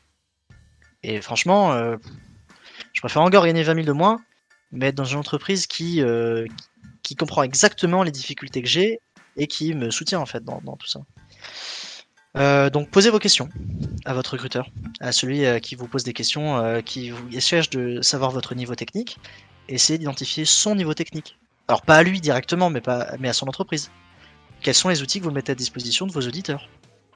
Quels sont les créneaux de formation que, dont, vous disposez, le budget par exemple. Qu'est-ce que vous avez prévu de me faire faire demain si je rejoins votre entreprise? Qu'est-ce que, je vous apporte? Est-ce que euh, je vous apporte une certaine polyvalence? Et donc une capacité à faire de l'audit de conf comme de l'audit de code comme du pentest du rating Ou est-ce que vous cherchez quelqu'un de spécialisé dans du bypass de DR Si vous posez pas la question, vous n'aurez pas la réponse. Hein. Et le problème, c'est que si vous n'avez pas la réponse, vous allez signer un contrat et vous rendre compte deux mois plus tard qu'il va, falloir que vous quittiez cette entreprise parce que ça correspond pas en fait à vos attentes. Donc il y a plein de gens, hein. j'entends plein de fables de gens qui disent ouais cette entreprise elle est horrible, au bout de deux mois je suis parti. Euh. Dans plein plein plein de ces cas-là, c'était une incompatibilité du candidat et du poste ou de l'entreprise. Et un autre candidat aurait trouvé son bonheur dans cette entreprise, comme ce même candidat aurait trouvé son bonheur dans une autre entreprise. Donc de, la même manière qu'un recruteur pose des questions à un candidat pour savoir si ça fit, dans un sens, l'idée, c'est de savoir si ça fit dans l'autre. Et nous, on a la chance de pouvoir les poser ces questions. Donc, je vous en conjure, posez ces questions. De un, ça démontrera votre intérêt pour ce poste et votre votre investissement, puisque ça vous intéresse vraiment de candidater dans cette boîte et de faire votre travail. C'est, vous ne prenez pas juste là parce que c'était l'offre du week-end. Et de deux, ça vous permettra vous aussi de savoir, euh, au-delà du salaire, du montant des tickets resto et du volume horaire, si ça va, ça va vous, challenger, si ça va vous exciter de bosser dans cette boîte-là, avec cette équipe, euh, euh, quelles sont les missions que vous faites, etc. Voilà, c'est ma, c'est ma, c'est ma réponse. Prendre ses responsabilités. Ouais, à mon sens, c'est trop facile de sortir d'une période d'essai en disant cette boîte ne me convenait pas du tout. Si t'as posé aucune question à ton recrutement, euh, bah t'as joué, euh, t'as joué. Voilà, t'as joué, il y en a qui perdent. Après, ça arrive, hein, qu'il y ait des gens qui fassent des découvertes dans des entreprises et qui disent je suis tombé dans une sale équipe avec un sale recrutement, la période était très mauvaise, euh, j'avais accès à rien, je sais pas quoi. Ça peut arriver, hein, je dis pas le contraire. Il hein. n'y a pas une entreprise parfaite, il n'y a pas un candidat parfait, je dis pas le contraire. Mais pour minimiser le risque de ce clash-là et maximiser le, on va dire, de trouver le truc qui fit bien, à poser des questions. Vous aussi. Euh, cet entretien de recrutement va dans les deux sens. En tout cas, dans notre monde du pentest, nous avons la chance d'avoir une, certaine euh, force vis-à-vis des entreprises. Nous avons beaucoup, nous avons le choix. voilà, profitons de ça en posant des questions. Euh, si on le fait pas, bah, du coup, on se retrouve dans ces cas-là dans lesquels bah, on le découvre arrivé sur place. Et bon, si on découvre arriver sur place, c'est une chose. Si on le découvre arriver sur place alors qu'on a déménagé, qu'on a vendu l'appart, que euh, on a quitté euh, toute la famille, le machin, le truc, bah euh, là, ça va vous coûter cher l'histoire. Hein. posez vos questions. Et peu de gens le font. Hein. Je, mets l'accent là-dessus parce que je fais passer des recrutements. J'ai quasiment jamais des questions là-dessus. Hein. Les gens, ils, passent l'entretien, ils se disent ah, je vais rouler sur l'entretien ou pas en fonction, mais à la fin, est-ce que vous avez des questions? Euh, Oui, plutôt télétravail ou pas? Euh, Oui, euh, plutôt télétravail. D'accord, merci. Rien d'autre. Bon. Donc, c'est dommage. Parce que du coup, il, joue. Et moi, je sais que techniquement, ça va plus ou moins fit. Mais lui, il sait pas si ça va fit dans son sens. Et il va le découvrir. C'est dommage. Est-ce que tu penses que c'est un avantage, que c'est euh, quelque chose de pas mal en fait pour quelqu'un qui veut faire du pentest, éventuellement de, passer en blue team avant, voire en purple, que ce soit avant ou après ta carrière en fait? Est-ce qu'il y a un lien entre les deux, les deux carrières de pentester et de blue team? Est-ce qu'il y a un avantage à faire un peu de défense avant de passer à l'attaque ou pas? Euh, C'est quoi ton avis là-dessus? Mon avis c'est que oui, c'est que tenter plusieurs trucs, du Blue Team, du Dev, euh, de l'audit de conf, d'archi, etc., apporte plus de. complète le point de vue. Euh, par exemple, en venant du pentest, quand je regarde certains audits de conf, je ne comprends pas pourquoi certaines clés sont vérifiées. Par exemple, pourquoi est-ce que tel truc dans la configuration SSH est vérifié, mais quel est l'impact de ce truc? J'en ai aucune idée. Alors que si c'était dans l'autre sens, si ça se trouve en audit de conf, je saurais que cette clé-là de registre a tel impact, et si ça se trouve en, allant derrière dans le pentest, hmm, ça modifierait ma façon de faire mes tests. Par exemple, je vais donner un exemple concret. quand on fait du pass the hash, une, attaque euh, qui exploite une faiblesse de NTLM sur Active Directory. Parfois ça marche, parfois ça marche pas. Il y a plein de pentesters qui ne savent pas pourquoi. C'est dommage ça ne marche pas ou ça marche en fonction de l'état de certaines clés de registre. Un auditeur de conf, parfois, je pense, en fonction de l'auditeur de conf et de ce qu'il a l'habitude de faire, sera peut-être plus amené à trouver cette réponse de pourquoi ça marche et pourquoi ça marche pas. Peut-être qu'il la saura même tout de suite. Euh, peut-être qu'il saura un peu les implications du, paramétrage de cette clé de registre. Là où le pentester, ou beaucoup de pentesters que je vois, ne savent pas et ont du mal à trouver la réponse. Ils disent euh, My pass the hash is not working, euh, pourquoi? Et ils trouvent pas. Là où peut-être que l'auditeur de conf aurait une façon de chercher différente et dirait Ah ok, je suis en train de tester Windows. Sur Windows, tout est clé de registre. Donc registry key impacting pass the hash exploitation. Peut-être. Et là, il trouve direct. Peut-être. Ça va là pour plein d'autres trucs. Quelqu'un qui fait de la blue team pendant deux ans, et qui se rend compte que, qui l'EDR ou je sais pas quoi, tout lui, est remonté. Dans 90% c'est de la signature statique et dans les 10 autres c'est de l'heuristique parce que il y a un user A qui s'est connecté à une machine en SMB alors que ça lui arrive jamais de se connecter en SMB sur cette machine, bah peut-être que quand il va faire du red team, il va faire très attention avant de se connecter en RDP sur une machine et se dire ta Je vais aller regarder d'abord cet utilisateur à quel groupe il appartient. Est-ce que ce groupe, son nom, il s'appelle Support IT Support IT, est-ce qu'il aurait vocation à se connecter en RDP tous les jours euh, euh, à l'intranet et au truc de fiche de paix hmm, Je suis pas sûr. Donc on va faire gaffe, on va le garder pour la fin ça. Pourquoi pas? Alors après, euh, le Red Teamer, au bout de deux ans, il va arriver parfois à cette conclusion, parce qu'il aurait eu des, des fails, et lui-même se sera rendu compte que bah on peut pas. Voilà quand il a RDP sur une machine, euh, il s'est fait, il s'est fait, il s'est fait choper direct. Donc voilà. Mais ça peut être peut-être plus rapide en ayant un peu d'XP sur de la blue team, du l'audit de conf, de l'audit de code, de la, du dev, etc. De d'arriver à certaines conclusions sur du red team, du pentest. Je vais prendre un exemple, un autre exemple sur la partie notamment développement. Il y a sur 2022, je pense que j'ai dû utiliser près de 400 outils différents de l'open source, du gratuit, du machin, du truc. Du 90% est open source et gratuit. Euh, quand c'est à mon tour de lire du code ou d'en faire, et de coder un truc, euh, ben là on voit tout de suite mes limites de dev. Et quand je mets un outil à disposition, et quand la plupart des outils open source que je vois mis à disposition bah, sont faits à l'à peu près, c'est du scripting, c'est ça suit pas trop les règles de dev. Ce qui est pas forcément gênant quand ça marche. Mais quand ça marche pas et qu'il faut essayer de débugger, de rajouter des features, de contribuer, de faire évoluer le projet, ah bah là, quand ça n'a pas été orienté objet correctement, c'est compliqué. Et sauf que ça s'invente pas. Et on, va en reparler tout à l'heure, euh, je pense, mais sur Exegol par exemple, pendant des années, ce projet, c'est moi qui le faisais avec mes compétences exécrables de développement. Euh, j'en ai vite vu la limite. Et dès qu'il fallait rajouter des features, c'était horrible. Sauf que derrière, quand Dramlac euh, qui est, arrivé et qui l'a restructuré complètement, refactor tout le projet, orienté objet, modulaire, avec les best practices de, développement, etc. C'est du dev, mais c'est valable pour plein de trucs. Hmm. Je suis pour cette polyvalence. Maintenant, euh, quelqu'un qui euh, va chercher cette polyvalence va donc. notre présence en tant que bout de viande vivant sur cette terre est limitée. On peut pas tout faire non plus. J'aimerais bien hein, faire des études de psy, faire un peu de, maçonnerie, euh, tout ce que vous voulez, euh, apprendre la mécanique. Malheureusement, notre temps sur cette terre est limité.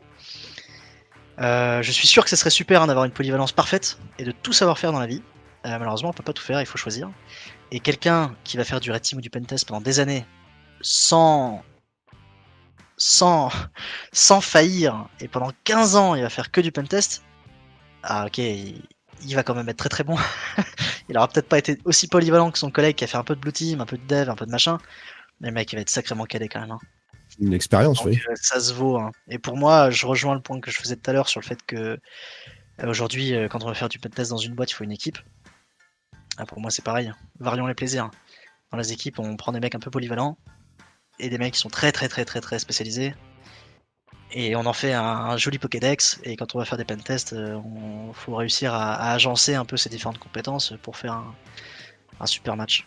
Sur euh, tout ce qui est. Alors, formation, tu nous as déjà un petit peu euh, parlé tout à l'heure, mais côté veille techno plutôt.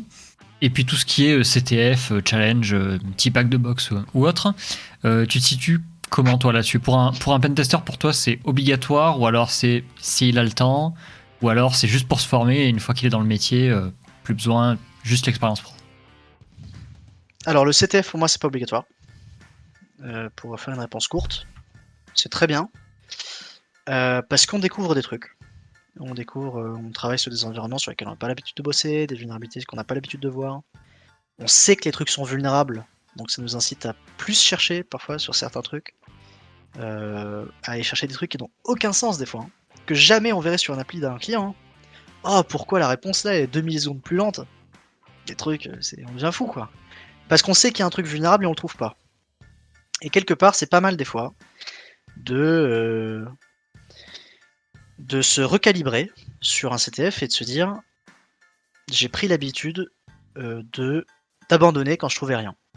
Et le CTF nous apprend à ne pas lâcher le, le, le bout, le bout, l'os quand on trouve rien.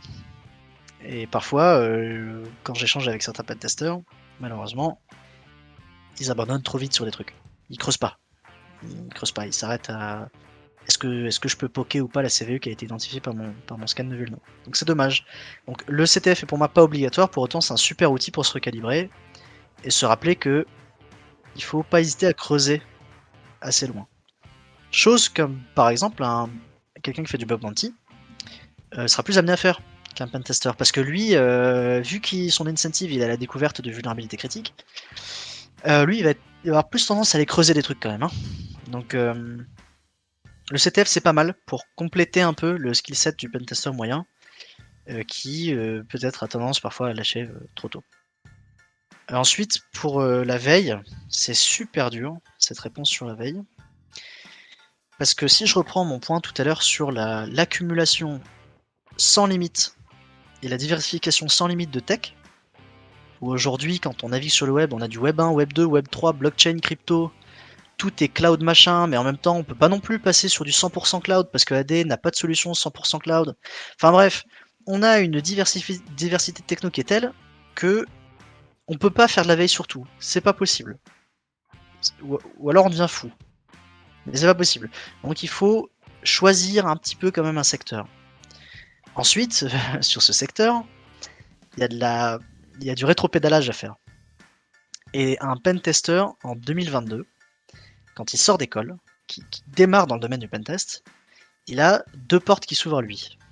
en tout cas, qui se présentent à lui et il a choisi d'ouvrir une ou les deux. Il faut qu'il fasse des choix. Première possibilité, il euh, active son compte Twitter, il dispose de feed RSS, euh, il s'abonne à, euh, ce Cybertalk, Hackback, tout ce tout ce que vous voulez. Bref, il fait de la veille, il fait une veille parfaite. Et j'ai plus de mise au point. Oui, non, c'est pas ça reviendra. Ça, c'est la première possibilité. Mais ce qu'il ne fait pas pendant qu'il découvre les vulnes de 2022, 2023, 2024, 2030, 2038, c'est tout le rétropédalage de 2022, de 1980 à 2022. Et aujourd'hui, je serais curieux de savoir, sur ces dix dernières années, quels sont les pentesters qui sont sortis d'école à partir de 2010, qui, chez leurs clients, font des attaques par ARP poisoning. Je serais curieux d'avoir le chiffre. Parce que typiquement, c'est une attaque qui est, vieille comme le monde, hein, euh, qui est euh, peu documentée, qu'on va retrouver, enfin très documentée, pardon, pour du lab, pour, de, pour euh, des cours, etc. Mais qu'on voit rarement mis en pratique dans des environnements d'entreprise où il y a plusieurs sous-domaines déconnectés les uns des autres. Enfin, c'est le cirque. Et donc, je serais curieux de savoir qui fait vraiment de la RP poisoning en dehors de euh, ceux qui ont une barbe comme, comme l'un de mes autres et qui euh, sont nés avec la RP Positioning. Donc, qui a fait ce travail de rattrapage de dette? Maintenant, dans ceux qui me disent oui, oui, j'ai fait ce travail de rattrapage de dette, ma question sera donc à toi qui fais de la RP Positioning, euh, si simplement que, de dire bonjour à ton client, est-ce que tu es au fait des dernières vulnérabilités de baisse de chiffrement sur Kerberos, qui sont sorties il y a quelques mois? Parce que si tu fais ce travail de veille, ça te prend énormément de temps. Est-ce que tu as aussi le temps de, euh, suivre, de, suivre les actualités Et donc il y a un choix à faire à un moment. Dans le domaine qu'on va peine tester, dans est-ce qu'on va plus ou moins suivre la veille de, ce qui sort, par exemple à l'état pas poké, Parfois, où il y a des gens qui vont même implémenter les recherches à peine sorties. Mais est-ce que quelque part, ce temps que tu vas passer à implémenter les trucs pas sortis, tu vas pas le perdre à essayer de, à, ne pas rattraper cette dette qui existe depuis les années 2000 Je sais pas. Chacun fait sa stratégie là-dessus. Hmm. C'est difficile. Et je, je l'ai d'autant plus constaté que quand j'ai commencé le projet The Hacker Recipes. Parce que quand il m'est venu à l'esprit de vouloir documenter dans un même endroit tout ce qui se fait en hacking, je me suis rendu compte qu'il y avait beaucoup de choses à rattraper depuis des dizaines et des dizaines d'années. Et ça remonte aux années 60. Et si demain, je veux que effectivement The Hacker Recipes inclut toutes les techniques de hacking, que ce soit du, de l'AD, du mainframe, du machin, ça veut dire qu'il va falloir que je retape tout l'historique depuis le mainframe, jusqu'à ce qui se fait aujourd'hui sur euh, les attaques sur les chiffrements implémentés dans Active Directory. C'est horrible. c'est impossible. Et personne individuellement ne peut assumer cette charge. C'est pas possible. Donc il faut faire des choix. Plus ou moins spécialisés, plus ou moins suivre l'actualité, de plus ou moins faire du CTF, de plus ou moins euh, rattraper cette de sécu. C'est malheureusement euh, la conclusion à laquelle j'étais arrivé. C'est un peu triste, mais bon. Euh... Ouais, il y a quelques semaines de ça, je en, j'étais invité à un événement qui s'appelle euh, Go World, pour ceux qui connaissent, à Bucarest. Et justement, j'ai fait une conf là-dessus. sur mon, titre, c'était l'avenir lugubre du pentest. Et donc j'ai eu l'occasion de me poser sur la réflexion de ce sujet. Euh, et la conclusion est plutôt, plutôt lugubre, effectivement, parce que on n'arrête pas d'accumuler des techs. Euh, là, en ce moment, c'est euh, le Web3 et la blockchain qui sort. Et ça nous est arrivé cette année d'avoir un client qui nous a demandé de, de tester un. Je ne vais pas rentrer trop dans le détail, mais quelque chose, en tout cas, qui était en lien avec la blockchain, les cryptos, etc. Euh, donc ça veut dire que dans les équipes, ça veut dire quoi? Il faut trouver maintenant aussi quelqu'un qui soit qui se forme ou trouver quelqu'un d'expert là-dessus. En plus de rétro-pédaler, d'avoir des mecs experts en mainframe, en OT, en IoT, en red team, en pentest plus ou moins classique, en web, bah, c'est horrible. Hmm. Et si on continue comme ça en 2050, une équipe de pentest, il va falloir qu'on ait 20 mecs. C'est horrible. Ouais, c'est. Donc la conclusion est pas top. Mais il y a des choses qu'on peut essayer de faire pour ralentir hmm. cette, euh, cette tendance à plein, essayer de mieux faire nos ressources, mieux faire nos outils, mieux centraliser, mieux... il y a plein de trucs à faire. enfin, en fait, c'est marrant, ça suit un peu le même, euh, le, même paradigme que tout ce qui est science. En fait, tu as une époque où les mecs, ils étaient, euh, astrophysiciens, mathématiciens, biologistes et tout ce que tu veux. Et maintenant, ils sont experts euh, du troisième boulon sur le deuxième avion de telle flotte. Enfin, oui. Oui. bah, typiquement, une, une bonne analogie, c'est la F1. Je suis pas un expert F1, hein. mais les F1 aujourd'hui, d'un point de vue de complexité tech, n'ont rien à voir avec ce qui se faisait il y a, il y a 30 ans. ça n'a rien à voir.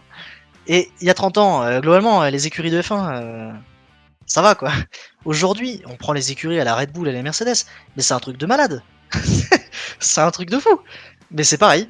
C'est parce que, bah, exactement, on a des experts sur le troisième boulon superposé, adjacent à la tangente de l'aileron euh, super évalué. C'est, en fait, c'est pareil, parce que on s'appuie sur une stack, une stack informatique qui ne cesse d'augmenter et qui pour autant, et, en fait c'était un des axes majeurs de, cette présentation que j'avais faite en Roumanie, l'évolution, la sortie de nouvelles technologies dépasse euh, l'obsolescence. Et donc en fait, on, accumule, on, sort plus de technologies, on, adopte plus de technologies qu'on en dégage. Et donc, euh, on se retrouve encore aujourd'hui dans des groupes dans lesquels on a du mainframe, mais qui réfléchissent à faire une hybridation euh, Active Directory Azure AD. Mais ils ont encore du mainframe. Alors bon, les deux ont pas trop de lien en soi, mais c'est simplement pour dire que on a donc des technologies qui s'étendent des années 60 aux années 2022. Et il faut tester tout ce qu'il y a entre deux. Amusez-vous bien. C'est énorme. ouais, non, c'est monstrueux. ah ouais dans 50 ans, je sais pas ce qu'on va faire. ouais, non, ça, va être compliqué. Il euh, va falloir balancer du chat, euh, du, euh, du pentest GPT dans tous les sens. ouais, peut-être, hein, peut-être que c'est de l'IA aussi et l'automatisation. Hein. Peut-être bien. Hmm. Bon alors, on va aller bientôt faire une petite pause, mais avant ça, on va te demander, on va te poser des questions un petit peu croustillantes. La catégorie bien nommée s'appelle Oh shit. Ah Voilà. Donc, alors, c'est parti. Ça va être des questions un petit peu petit peu tendu. Imagine, je fais un, un pen test dans une grande entreprise pour un grand client et sur un poste, sur un poste important d'un haut placé, je tombe sur un truc de dingue. Genre, le mec va en prison, c'est 100% sûr. Qu'est-ce qui se passe? Qu'est-ce que je fais? Est-ce que j'en parle? Est-ce que je me tais? Voilà, non mais des, pizzas, alors, terrible, terrible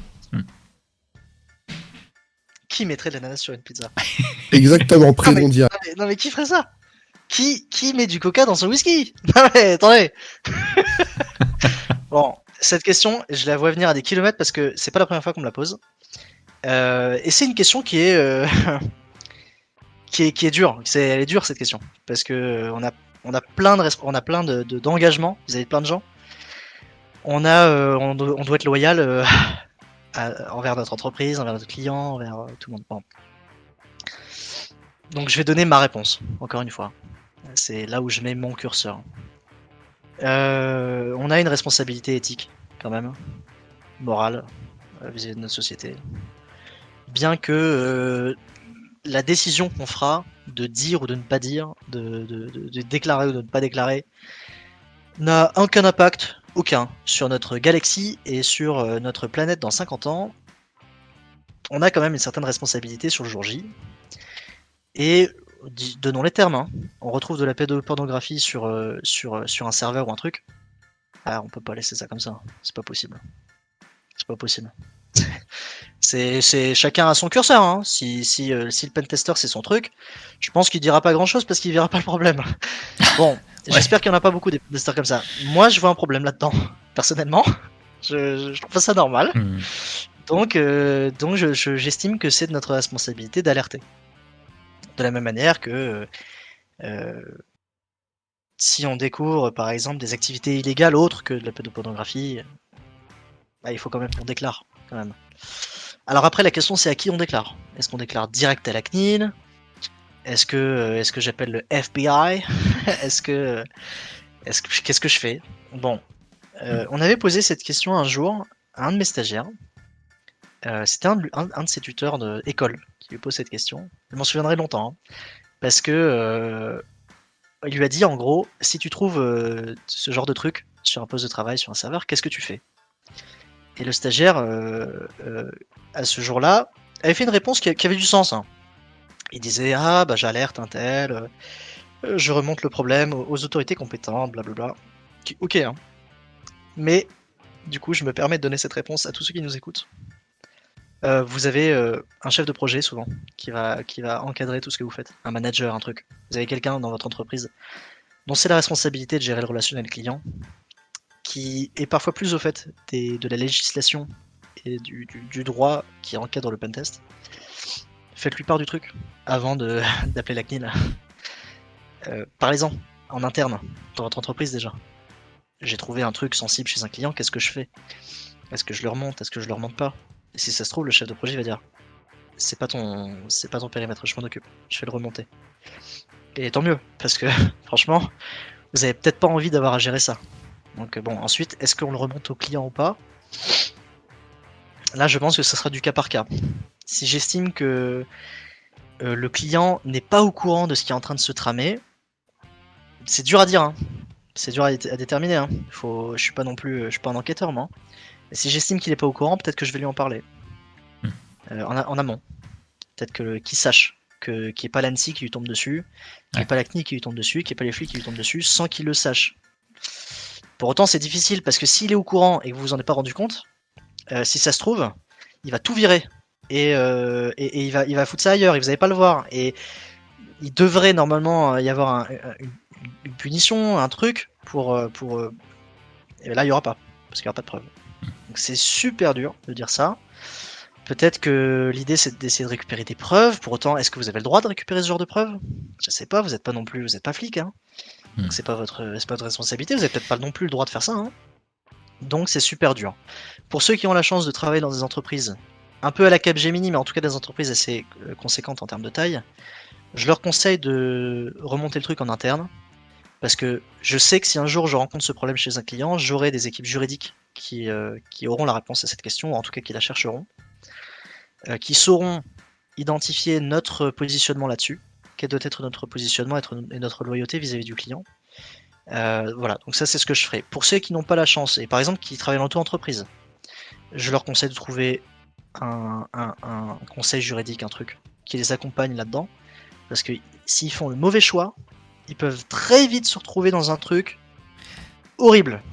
Donc, faites-vous accompagner le plus possible, déléguez la responsabilité d'un max de trucs, sans oublier le compas euh, éthique, et de ne pas perdre le nord là-dessus, et de pas de pas étouffer quelque chose parce qu'on vous met la pression. Voilà, c'est très dur comme réponse. Ouais, c'est, Et bah, la, la- la si vous avez question. une chaîne de responsabilité, remontez la chaîne de Ouais. responsabilité, et si vous n'en avez, si vous n'en avez pas, essayez de vous faire accompagner. La, la question par essence, de toute façon, est extrêmement dure. T'as as beaucoup de choses qui se mêlent, euh, mais justement pour ça qu'on la pose, c'est que je, je pense que c'est très rare des gens qui euh, naturellement vont avoir la réponse euh, qui va leur venir, surtout avec le stress de, de l'instant. Je pense que c'est ça qui est. Ouais, c'est clair. qui Si est quelqu'un a la réponse parfaite, je la veux. Cette réponse vaut de l'argent. je, je suis preneur parce que je pense qu'il y a plein de gens qui se la posent et qui, qui la- sont comme moi un peu le cul entre deux chaises. Hmm. Et qui, sur le moment, se poseront encore 50 000 questions à se dire je sais pas quoi faire.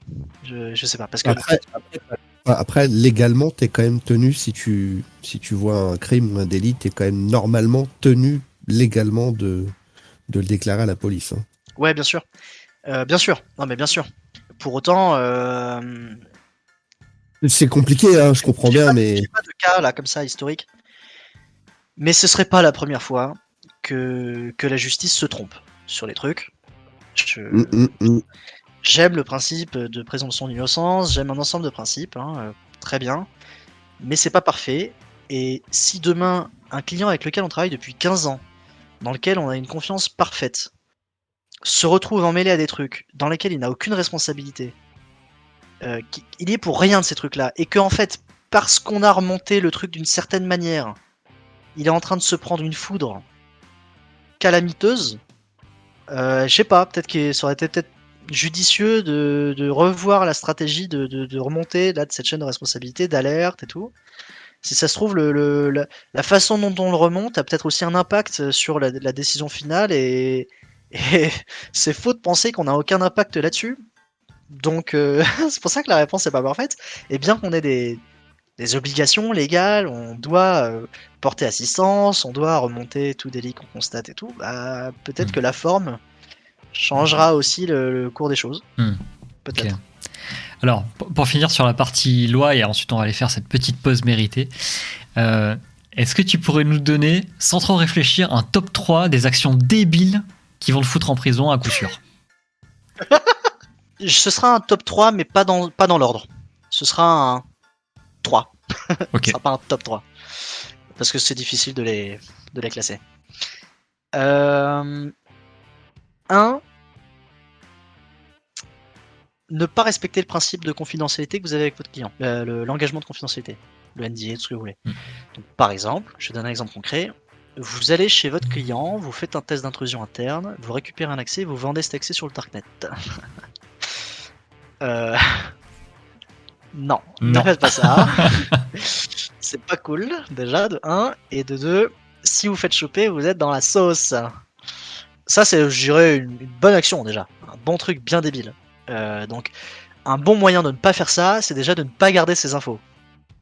Donc, euh, vous récupérez euh, les cartes BTGT de votre client, vous récupérez des DC-Sync de votre client, vous récupérez des, tickets, des trucs, des, accès, des fichiers de conv... Non, ne faites pas ça. hein.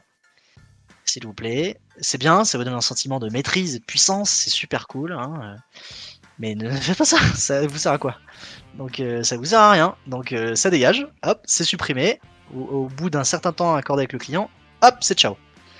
Le deuxième, euh, tenter des, tests d'intrusion sur des systèmes sur lesquels on vous a absolument pas permis de, de faire ces tests. ça dégage, c'est ciao. Non, non, non. Ah ouais, j'ai pété la wifi de mon voisin. ah non? Parce que si ce voisin c'est un auteur et qui, tra- qui, qui fait transiter des trucs de fou et que toi t'as des traces d'utilisation sur ce réseau, tu vas être content. Hein Bravo. Ah, toi t'as réussi à streamer des trucs sur son réseau, mais alors tu seras content que le mec il, il hoste des trucs pédopornographiques sur un auteur et que toi t'aies eu l'accès à ce réseau et que t'aies fait plein de trafic dessus. hein. Cool. Good job. Bon, ça, c'est en, en top 2 sans, sans- encore une fois sans, sans classification. Et ensuite le 3. Ouais, dans, dans l'autre liste, je mettrais les trucs gouvernementaux. Alors ça couvre un peu les, les deux premiers trucs qu'on a traités. Pour autant, c'est quand même pas mal. Et ça, ce qui est cool avec les trucs gouvernementaux, c'est qu'en fonction du gouvernement que tu attaques, de la façon dont tu l'attaques et de où tu l'attaques, euh, ça va t'amener dans une prison différente des deux premiers cas. Et ça, et c'est pas mal Et ça. pour ceux, ouais, pour ceux qui aiment, le- qui sont très polyvalents, qui aiment bien découvrir un ensemble de trucs différents, qui sont touche à tout, faites ça, faites l'action numéro 1, 2 et 3, et vous découvrirez des cellules aux couleurs différentes. Vous apprécierez le, le- le geste. Incroyable. Ouais, je toucherai pas à ça, moi. Oh, punaise.